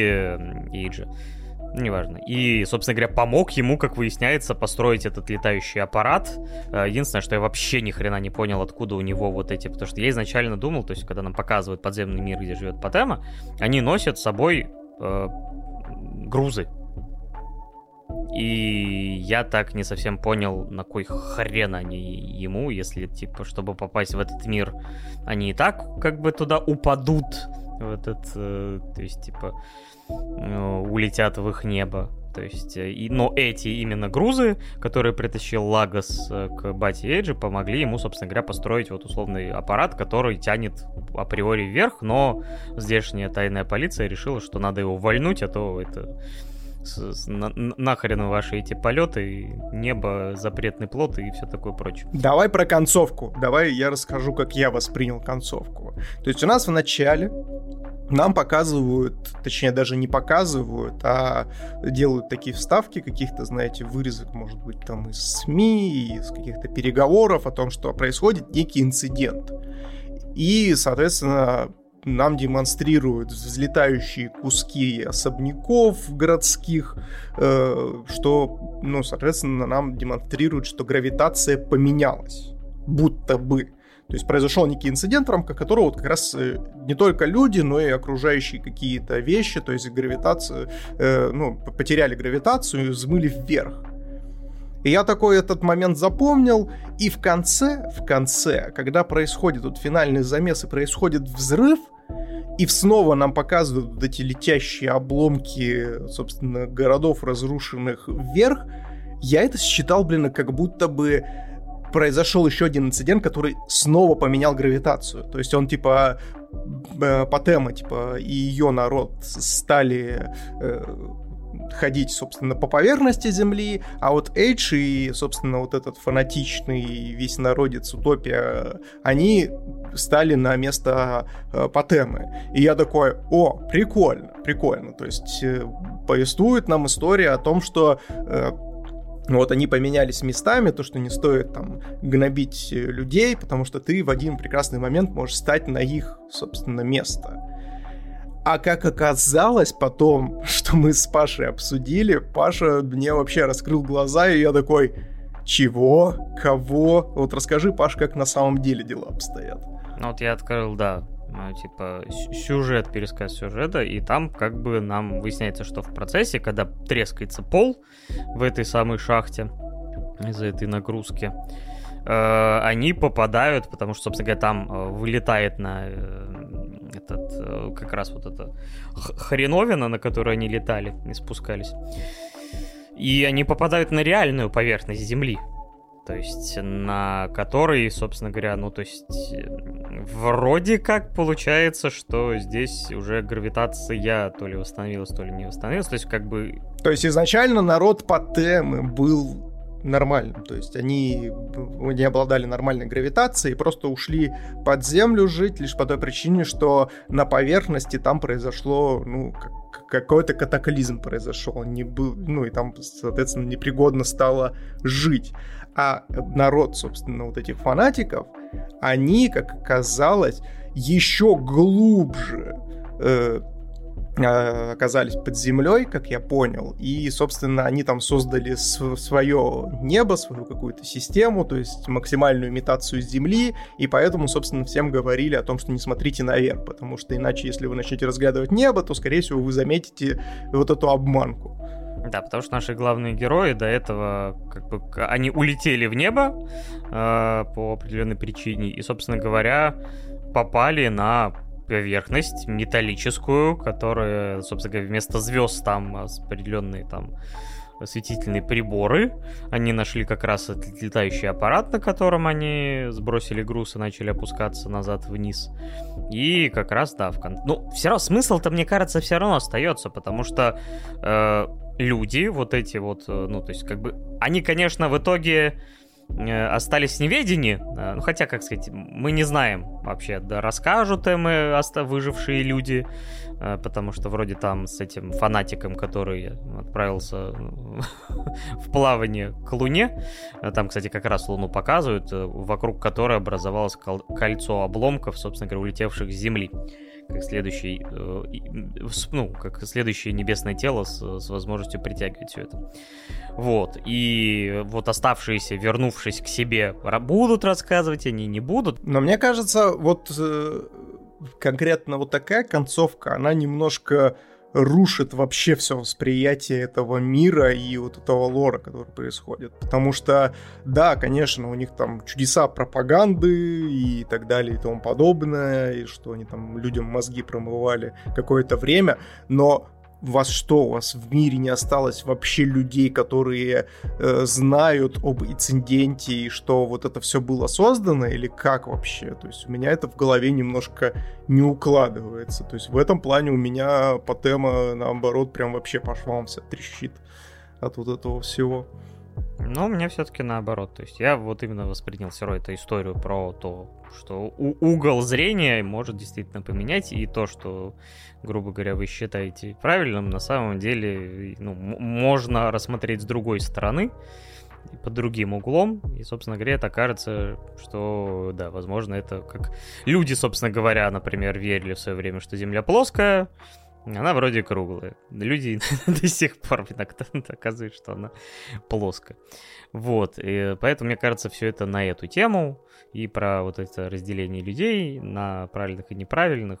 Опять же, прописная истина, но, скажем так, мне все равно вот эта гравитационная история, скажем так, понравилась именно ее исполнение и как бы концепция, которую ты и так видел много раз, скажем так, чуть-чуть освежила. Это не значит, что я от Патема получил какое-то колоссальное удовольствие, потому что, да, красиво, э, романтика тут, конечно, да, она притянута за уши, и скорее это, наверное, было бы как, скорее как дружба. То есть даже вот ты говоришь о том, что, типа, вот он встретил ее, ее забрали, и он, типа, пошел просто грустить. На самом деле, с учетом того количества времени, которое они вместе провели, наверное, он такой, ну, блин, да, обидно, ну, ладно, буду жить дальше, потому что не мое это собачье дело.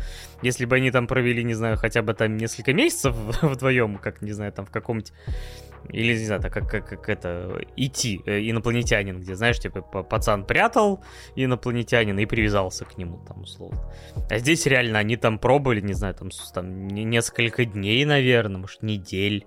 За это время, не знаю, конечно, подростковый разум, может быть, может привязаться, но кажется, это чрезмерно. Но все бы это было бы складно, если бы он потом после этого бы не пошел ее спасать тогда. Ну, он скорее, знаешь, типа стал какой-то степени причиной, по которой он ее поймали. Ну, в смысле, что не, не, не вытащил ее там, а он обещал ее вернуть. Ну, то есть это все равно как бы, ну, такие базовые сказочные принципы, не более того. Поэтому ничего прям сверхглубокого в этом произведении я не увидел, но удовольствие я все равно в целом получил. Но такое, как бы, умеренное. Поэтому это, что называется, не Синкай, не Миядзаки и не прочие как бы фильмы полнометражные, анимешные, которые меня прям восхищали или там своей искренностью, своими эмоциями зашкаливающими. Здесь я просто посмотрел, прикольная концепция, смотреть было не скучно, но не более того. И сколько ты поставишь по итогу по тему наоборот? Я, наверное, поставлю семерочку в таком контексте. Но я здесь соглашусь и скажу то, что здесь кроме концепции, в принципе, больше ничего нету. То есть с персонажами я не проникся, что уже тоже сомнительный, поэтому я поставлю 4. Жестоко. Ну ладно. Э, как бы э, не обязан, что называется, затапливать анимешных богов. Ладно, нет у меня никакого складного перехода к э, песне ночных сов. А у меня есть, у меня есть переход. А вот, собственно, э, мы тут говорили про концепции, про персонажей, про взаимодействие между ними. А вот достаточно ли тебе было взаимодействия между главными героями в сериале «Песнь ночных сов»? Или, как мы правильно выразились, «Песнь ночных снов». Поспал, Паш, выспался, все хорошо? У меня сначала вопрос к тебе все равно. А, а, а почему именно этот сериал ты решил? Это вот было какое-то спонтанное, потому что, ну, вот мы иногда сидим, решаем, какие у нас будут темы на там промежуточный выпуск, там, или какая-нибудь четвертая тема на основной выпуск, там, какие-то планы на будущее. И, само собой, мы всегда там смотрим, какие анимешки мы можем посмотреть, на которые у нас там хватит время или там есть желание. И вот Миша сам высказал, ну, давай посмотрим там к промежуточному, там, песнь ночных снов, сов, э, досмотрим. И я такой, ну, ладно, я, в принципе, не против, мне, я кайфанул от тех двух серий. А теперь возник вопрос, какого хуя, Миша? Какого художника ты это предложил? Ну, вообще, история действительно была больше спонтанная, потому что, опять же, мы совсем недавно ввели вот эту историю, связанную с ОВА-выпусками и обсуждением э, по несколько серий там новых тайтлов, которые выходят в конкретный сезон.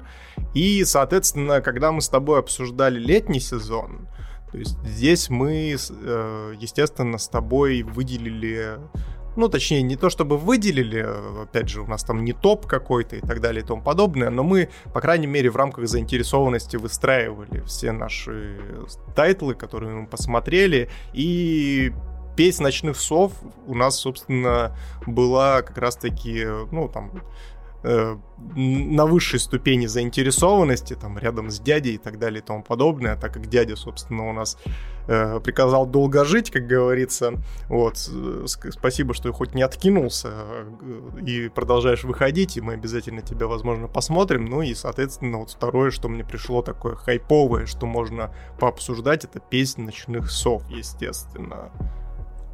Ну смотри, я мне очень понравились две серии, но, скажем так, это было во многом и в принципе на всем протяжении просмотра уже всего сезона я кайфовал очень от атмосферы. Мне в принципе очень, ну то есть как бы Надзуна э, тоже понравилась как персонаж, э, скажем так, именно скорее своим вайбом, опять же, то есть вот как она себя преподносит, как позиционирует, какая у нее там условно выражение лиц, анимация, вот эти ее там типа э, контраст, когда она постоянно что-то пошлое говорит и не краснеет, так стоит нашему главному герою хоть что-то коснуться романтики, она как, не знаю, как от чеснока, собственно говоря, шугается, ну, она же вампир все-таки. Вот, но когда все это выстрелилось в сезон, у меня, скажем так, вот возникло определенное ощущение, конечно, пустоты. Э, потому что это кайфовое, как я еще раз повторюсь, э, произведение с атмосферой, как это, какие там цвета, все эти неоновые, какой вот показан город пустой, э, тихий и такой, опять же, кайфовый. У тебя вот, опять же, возникает ощущение, желание, не знаю, там, погулять ночью, летом по городу, как ты это любил делать, там, опять же, там, в молодости с друзьями, и, в принципе, ну, там, и скажем так, э, ну, вообще, когда любая вот прогулка летняя там по городу, это всегда кайфово, вот своей атмосферой, и этот э, проект очень сильно это клево передает. Но возьмем нашего главного героя, Ко Ямори.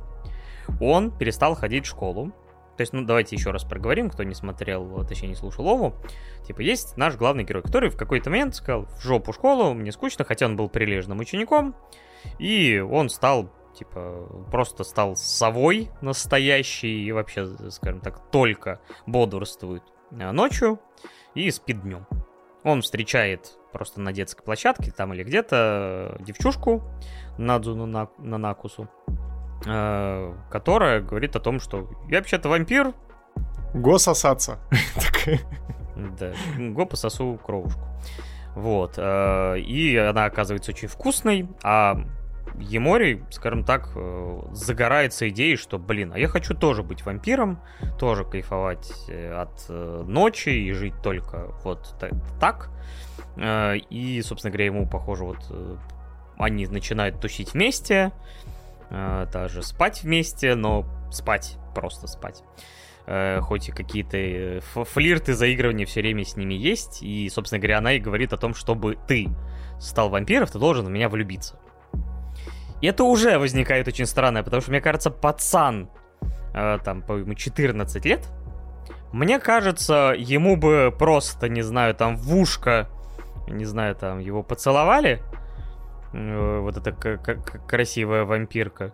И, и в принципе все, он бы уже был на седьмом небе отчасти, а у него это становится задачей он, типа, он серьезный человек, у него есть цель, у него есть план, и он его будет придерживаться. Я должен влюбиться в Надзуну. Не, ну подожди, ну подожди, ну ты, пута, ты путаешь эрекцию с любовью. В 14 лет все это как бы сплетается воедино, и все это типа считается вот одним. Может быть, как раз это, про это и говорится, о том, что типа настоящая любовь это не то, что типа, можно испытать, когда ты просто там с девушкой погулял и, не знаю, в кровати с ней полежал.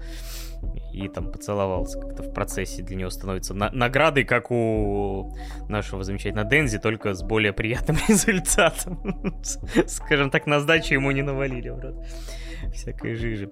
Вот. И, собственно говоря, мы еще знакомимся постепенно с другими персонажами, с его одноклассницей, там, с каким-то пацаном, который тусит с вампиршей, и у них какие-то тоже странные взаимоотношения. Его там школьный друг, при этом он говорит, у меня друзей нет. Потом появляется Акера, говорит, ну, типа, ты мой приятель, показывают, э, типа, этот и показывают флешбэк, где они играют. А, ну да. И показывают флешбэк из Акиры, блядь, где они в будущем ездят на мотоциклах и трансформируются во всякое несвязное. Да, потом появляется Махеру Секи, его тоже школьный приятель. Его нам показывают уже флешбэк, где они втроем тусят. Такой, у тебя что, мать твою, амнезия, что ли? Типа, у меня нет друзей, но на самом деле есть, но на самом деле нет.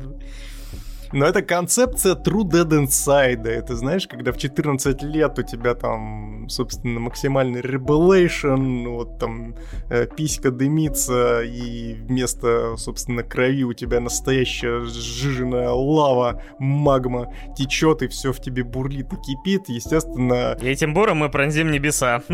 Да, да, да. Этим самым, да. Это Это правда.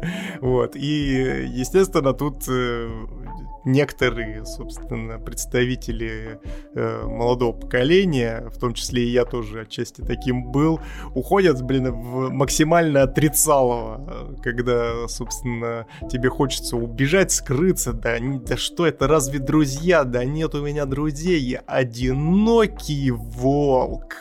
Который хочет максимально сасную вампиршу, чтобы, собственно, э, было все вот по кайфу, чтобы можно было ночью гулять, никого не слушать, никто тебе не закон, никто тебе тут не указ, ты сам по себе такой, чисто реально альфа, настоящая, что, собственно, нельзя сказать про нашего главного героя. Мне, кстати, сейчас, знаешь, позабавило то, что я открыл э, интереса ради, кто озвучивал как раз Надзуну. И у нее, у Сею роли Аквы, ну это ладно, моя любимая бесполезная богиня, но главное это, конечно, то, что Тока Кири Шима из токийского гуля, то есть, типа, женщина знает толк соблазнений Dead инсайдов, в том числе своим голосом. Ну, Максимально, максимально. Ну, честно говоря, вот сама Надзуна, она прям вот клевая, она очень мимичная. И, честно говоря, даже у нее хотя бы есть какой-то намек, даже не на то, что на развитие, а на раскрытие персонажа за этот вот условно мини-сезон. То есть, если пацана я так и не понял, кроме как бы вот такого базового принципа, что ты понимаешь, что да, он 14 лет, ему, типа, там, вот, не знаю, там возникают вопросы, нахрена вообще, какой смысл вообще в учебе, если я просто могу кайфовать и все прочее, то Надзуна, которая, в принципе, этим и занимается, кайфует, у нее нету каких-то обязательств, она там просто подрабатывает, в процессе мы выясняем там массажем э, усталых до осмерти э, офисных клерков, потому что вот это просто даже депрессивнее некуда появление, как ее там, Сиракавы, по-моему, так звали эту офисную мадам, которая просто приходит, ее э, начинает массировать вместо Надзуны, э, которая решила снова поиграть свой PlayStation. Вместо того, что работать, Ко, давай, типа, отработай, я тебя потом поцелую. Он такой, все, хорошо, погнал, типа. Начинает ее там мять. Ей посреди сеанса звонит шеф, и в 2 часа ночи вызывает на работу. И думаешь, господи Иисусе. Да, таким людям действительно тоже бы, наверное... То есть вампир здесь становится таким символом отрыва от обязательств, то есть таким, скажем так, символом ребячества, как это называется, инфантилизма. То есть и по сути Надзуна, который типа, ну, до хрена лет, она выглядит, то есть она рубится в игры, у нее, опять же, говорю, нету какой-то постоянной работы, нету каких-то обязательств, она живет в квартире, в которой почти ни хрена вообще нету, там реально, и типа комната, вот, типа кровать на полу, вот другая комната, диван, приставка, телек, типа плюс-минус все. То есть, типа, ничего лишнего. И вот действительно все эти персонажи, многие вот реально для них это попытка убежать от реальности, вот это стать вампиром, мечта, которая вот, ну, единственное, что они под конец начинают, то есть сначала вот эта странная серия с э, вампирками, которые говорят, типа, мы даем вам год, иначе вам кирдык, и такой, о, блин, а я думал, что ну, у меня, типа, много времени. И опять же, вот этого я не понимаю, типа. Вот просто через силу влюбиться. Что, что это вообще такое? Ну это же вот как раз, знаешь, и развитие инфантилизма. То есть, когда тебе ставят дедлайн, ты такой, Господи боже, и тут дедлайны, да какого хера, блин, а ну что за дела? Я думал, я спокойно буду инфантильненько играть в PlayStation, постепенно э, там э, сусаться с хорошей сасной вампиршей, вот, периодически будут заходить девчоночки, собственно, в мой гарем, и все будет вообще замечательно и хорошо. Тут, типа, все, год, давай, поехали, и, ну, здесь, э, знаешь, как я наверное, могу э, вообще в целом про песнь ночных сов сказать, то что здесь на самом деле очень много всего проброшено, ну, то есть и как раз-таки вот то, про что ты говоришь, о том, что что такое любовь, можно ли вот за короткий срок влюбиться, э, насколько вообще сильны твои чувства, немножко рассказывают про ревность, немножко рассказывают про, э, там, собственно, э, другие типажи женщин, рассказывается вот та же самая история, что э, на самом-то деле ты не один такой, и с такой проблемой сталкиваются не только 14-летние мальчики, но и взрослые женщины, офисные клерки. И вот, собственно, есть всегда какой-то надзорный орган э, ввиду э, не полового органа, как вы подумали, а, естественно, вот этих замечательных сборища вампирш, которые ставят дедлайны и все контролируют и так далее и тому подобное. И вот таких, как бы, знаешь, каких-то вот э, не то чтобы даже ниточек, а знаешь, каких-то вот точечек, за которые, э, которые тебе пробрасывают э, так мимолетно, очень-очень много здесь на самом деле. Что добавляет, конечно, разнообразие, они просто тут еще, знаешь, хотел добавить мельком, то есть есть еще тема, например, обратная сторона вампиризма. Это очень странный эпизод про вот этого учителя, который, типа, там что-то несколько лет сидел и не пил кровь, и только в таком случае, типа, на него действует солнце. Но, опять же, это попытка показать, что ты вообще-то станешь кровососущим созданием, и типа это здесь Надзу на тебя только высасывает, а тебе-то придется на кого-то охотиться, и ты вообще-то станешь хищником, скажем так. То есть, и может все закончиться весьма и весьма плачевно. Вот эта Анка Угуису, которая да, детективша максимально странная, как будто, которая, знаешь, у нее, у нее поведение как будто на этих фанфиков каких-то начиталось, поэтому подкатывай ко мне сильнее, юноша. Вот. Да-да-да. Но, скажем так, ни одна из этих тем, как я думаю, ты хотел бы, наверное, сказать, не проработана на должном уровне. И оставаясь именно какой-то вот, скажем так, дарцем, куда авторы кидают, но ни разу не попадаешь, что называется, в десяточку. Вот я сейчас здесь меня к сожалению, понесет. Меня понесет, потому что я вот банально сейчас Ой, начну немножко бомбить. Твоя любимая фраза в последнее время. Да, да, да. Что-то часто в последнее время у деда бомбит, но все же нормально, я же дед, я таким и должен быть, собственно. Здесь реально ни одна гребаная арка, ни одна гребаная тема не раскрыта до конца. То есть я вот просто банально сейчас вот даже попробую откатиться на, там, знаете, Э, свою юношескую какую-то историю, и там, вот, допустим, мне 14 лет. Я, собственно, смотрю это аниме, которое максимально хорни, которое, естественно, с большим количеством девочек, которые все вешаются на главного героя, потому что он вкусный, и не только поэтому, и, в принципе, такой милаха и так далее и тому подобное. Но, опять же, то есть я 14-летний пацан, и я проникся тем, то, что ночь это вообще замечательное время, и как бы для того, чтобы порефлексировать, для того, чтобы, собственно, проникнуться. И вообще мне все нравится и все устраивает. И тут мне пробрасывают арку с Сирокавой. И говорят о том, что вот взрослая женщина, которая работает офисным клерком, тоже с таким сталкивается. И ей напрямую, собственно, Ямори говорит о том, что «Слушай, оставайся с нами, давай я тоже сейчас вот обращусь, вампиры, я тебя тоже обращу». И я такой, она такая поржала и такая «Не, я пошла на работу дальше, я типа взрослая, мне нужно работать».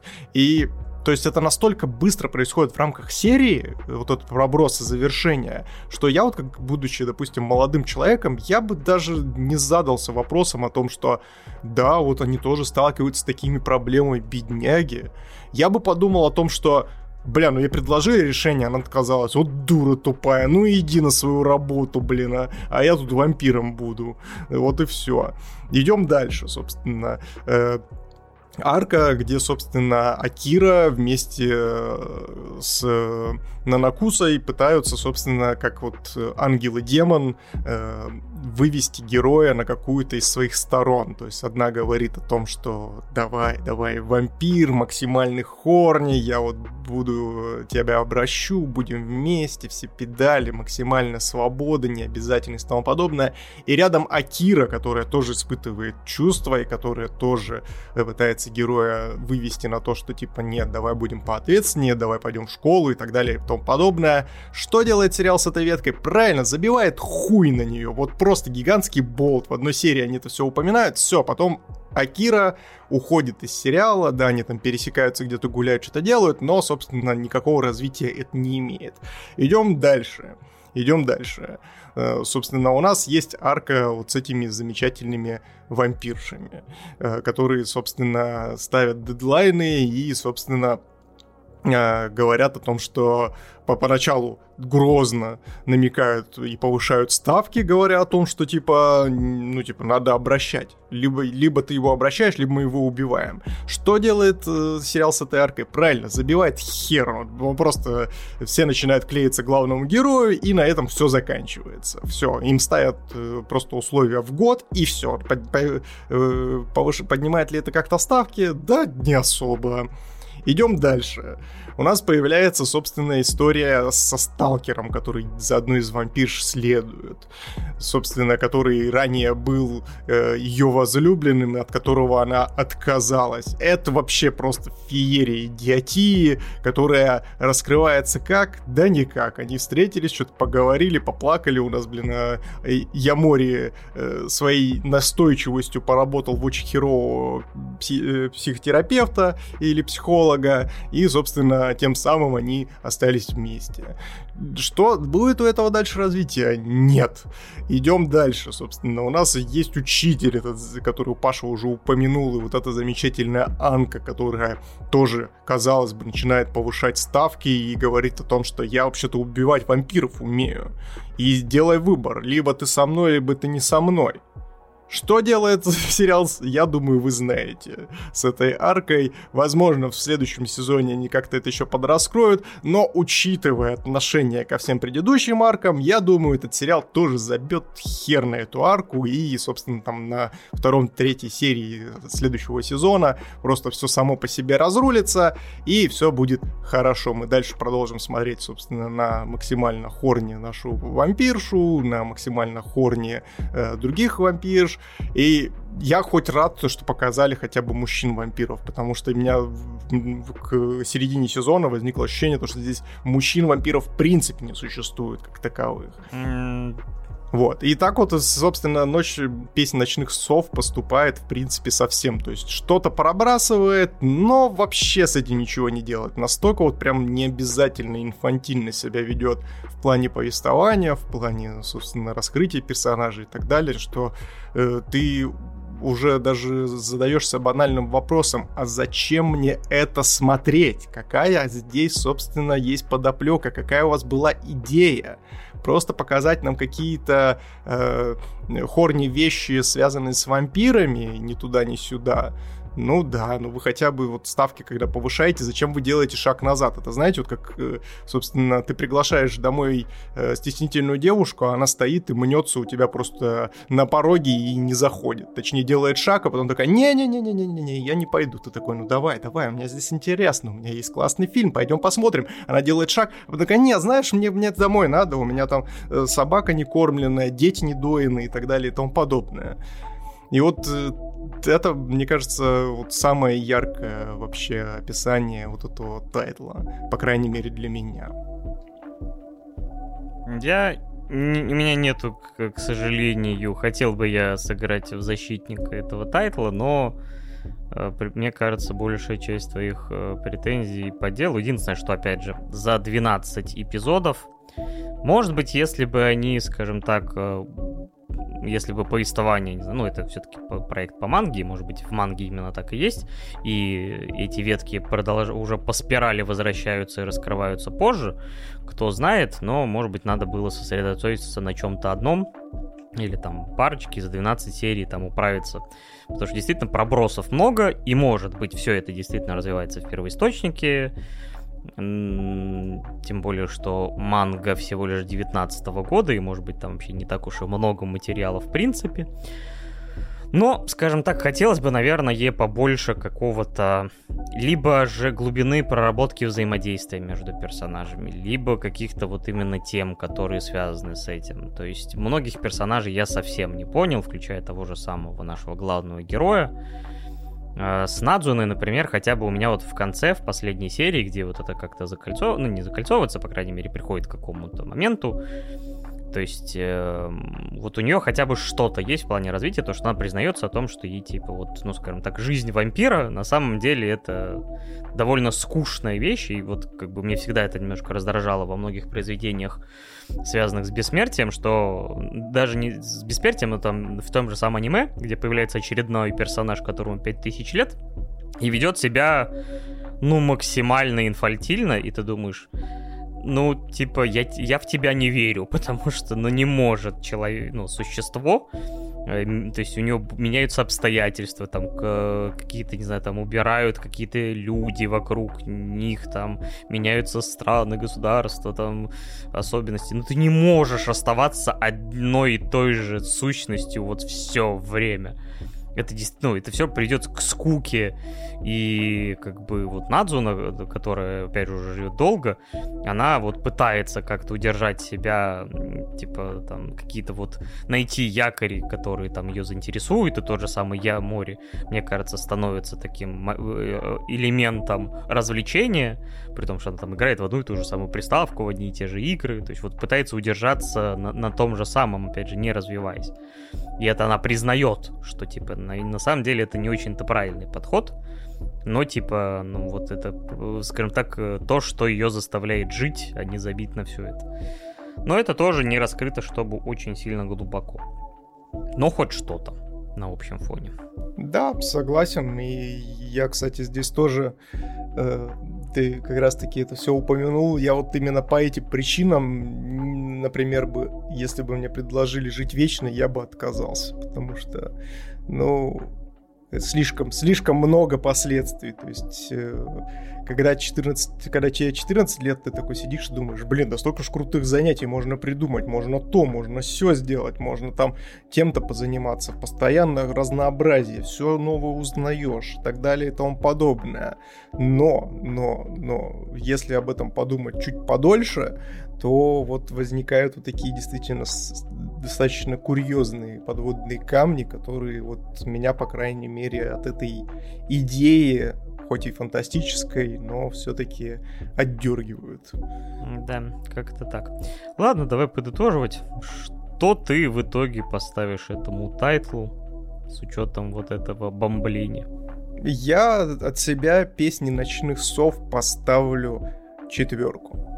А я снова воспользуюсь своей любимой семерочкой в этом выпуске, потому что смотреть вот именно наблюдать и растворяться в атмосфере все равно было прикольно, но, честно говоря, условно, если в первых сериях это было то, что вытаскивал на себе все, и я не знаю, скажем так, это был проект на 8+, то чем дольше он шел, тем, скажем так, это снижалось, и уже под конец было ближе, там, условно, к шестерке, но суммарно все равно вот ровно посередине для меня это и устаканилось.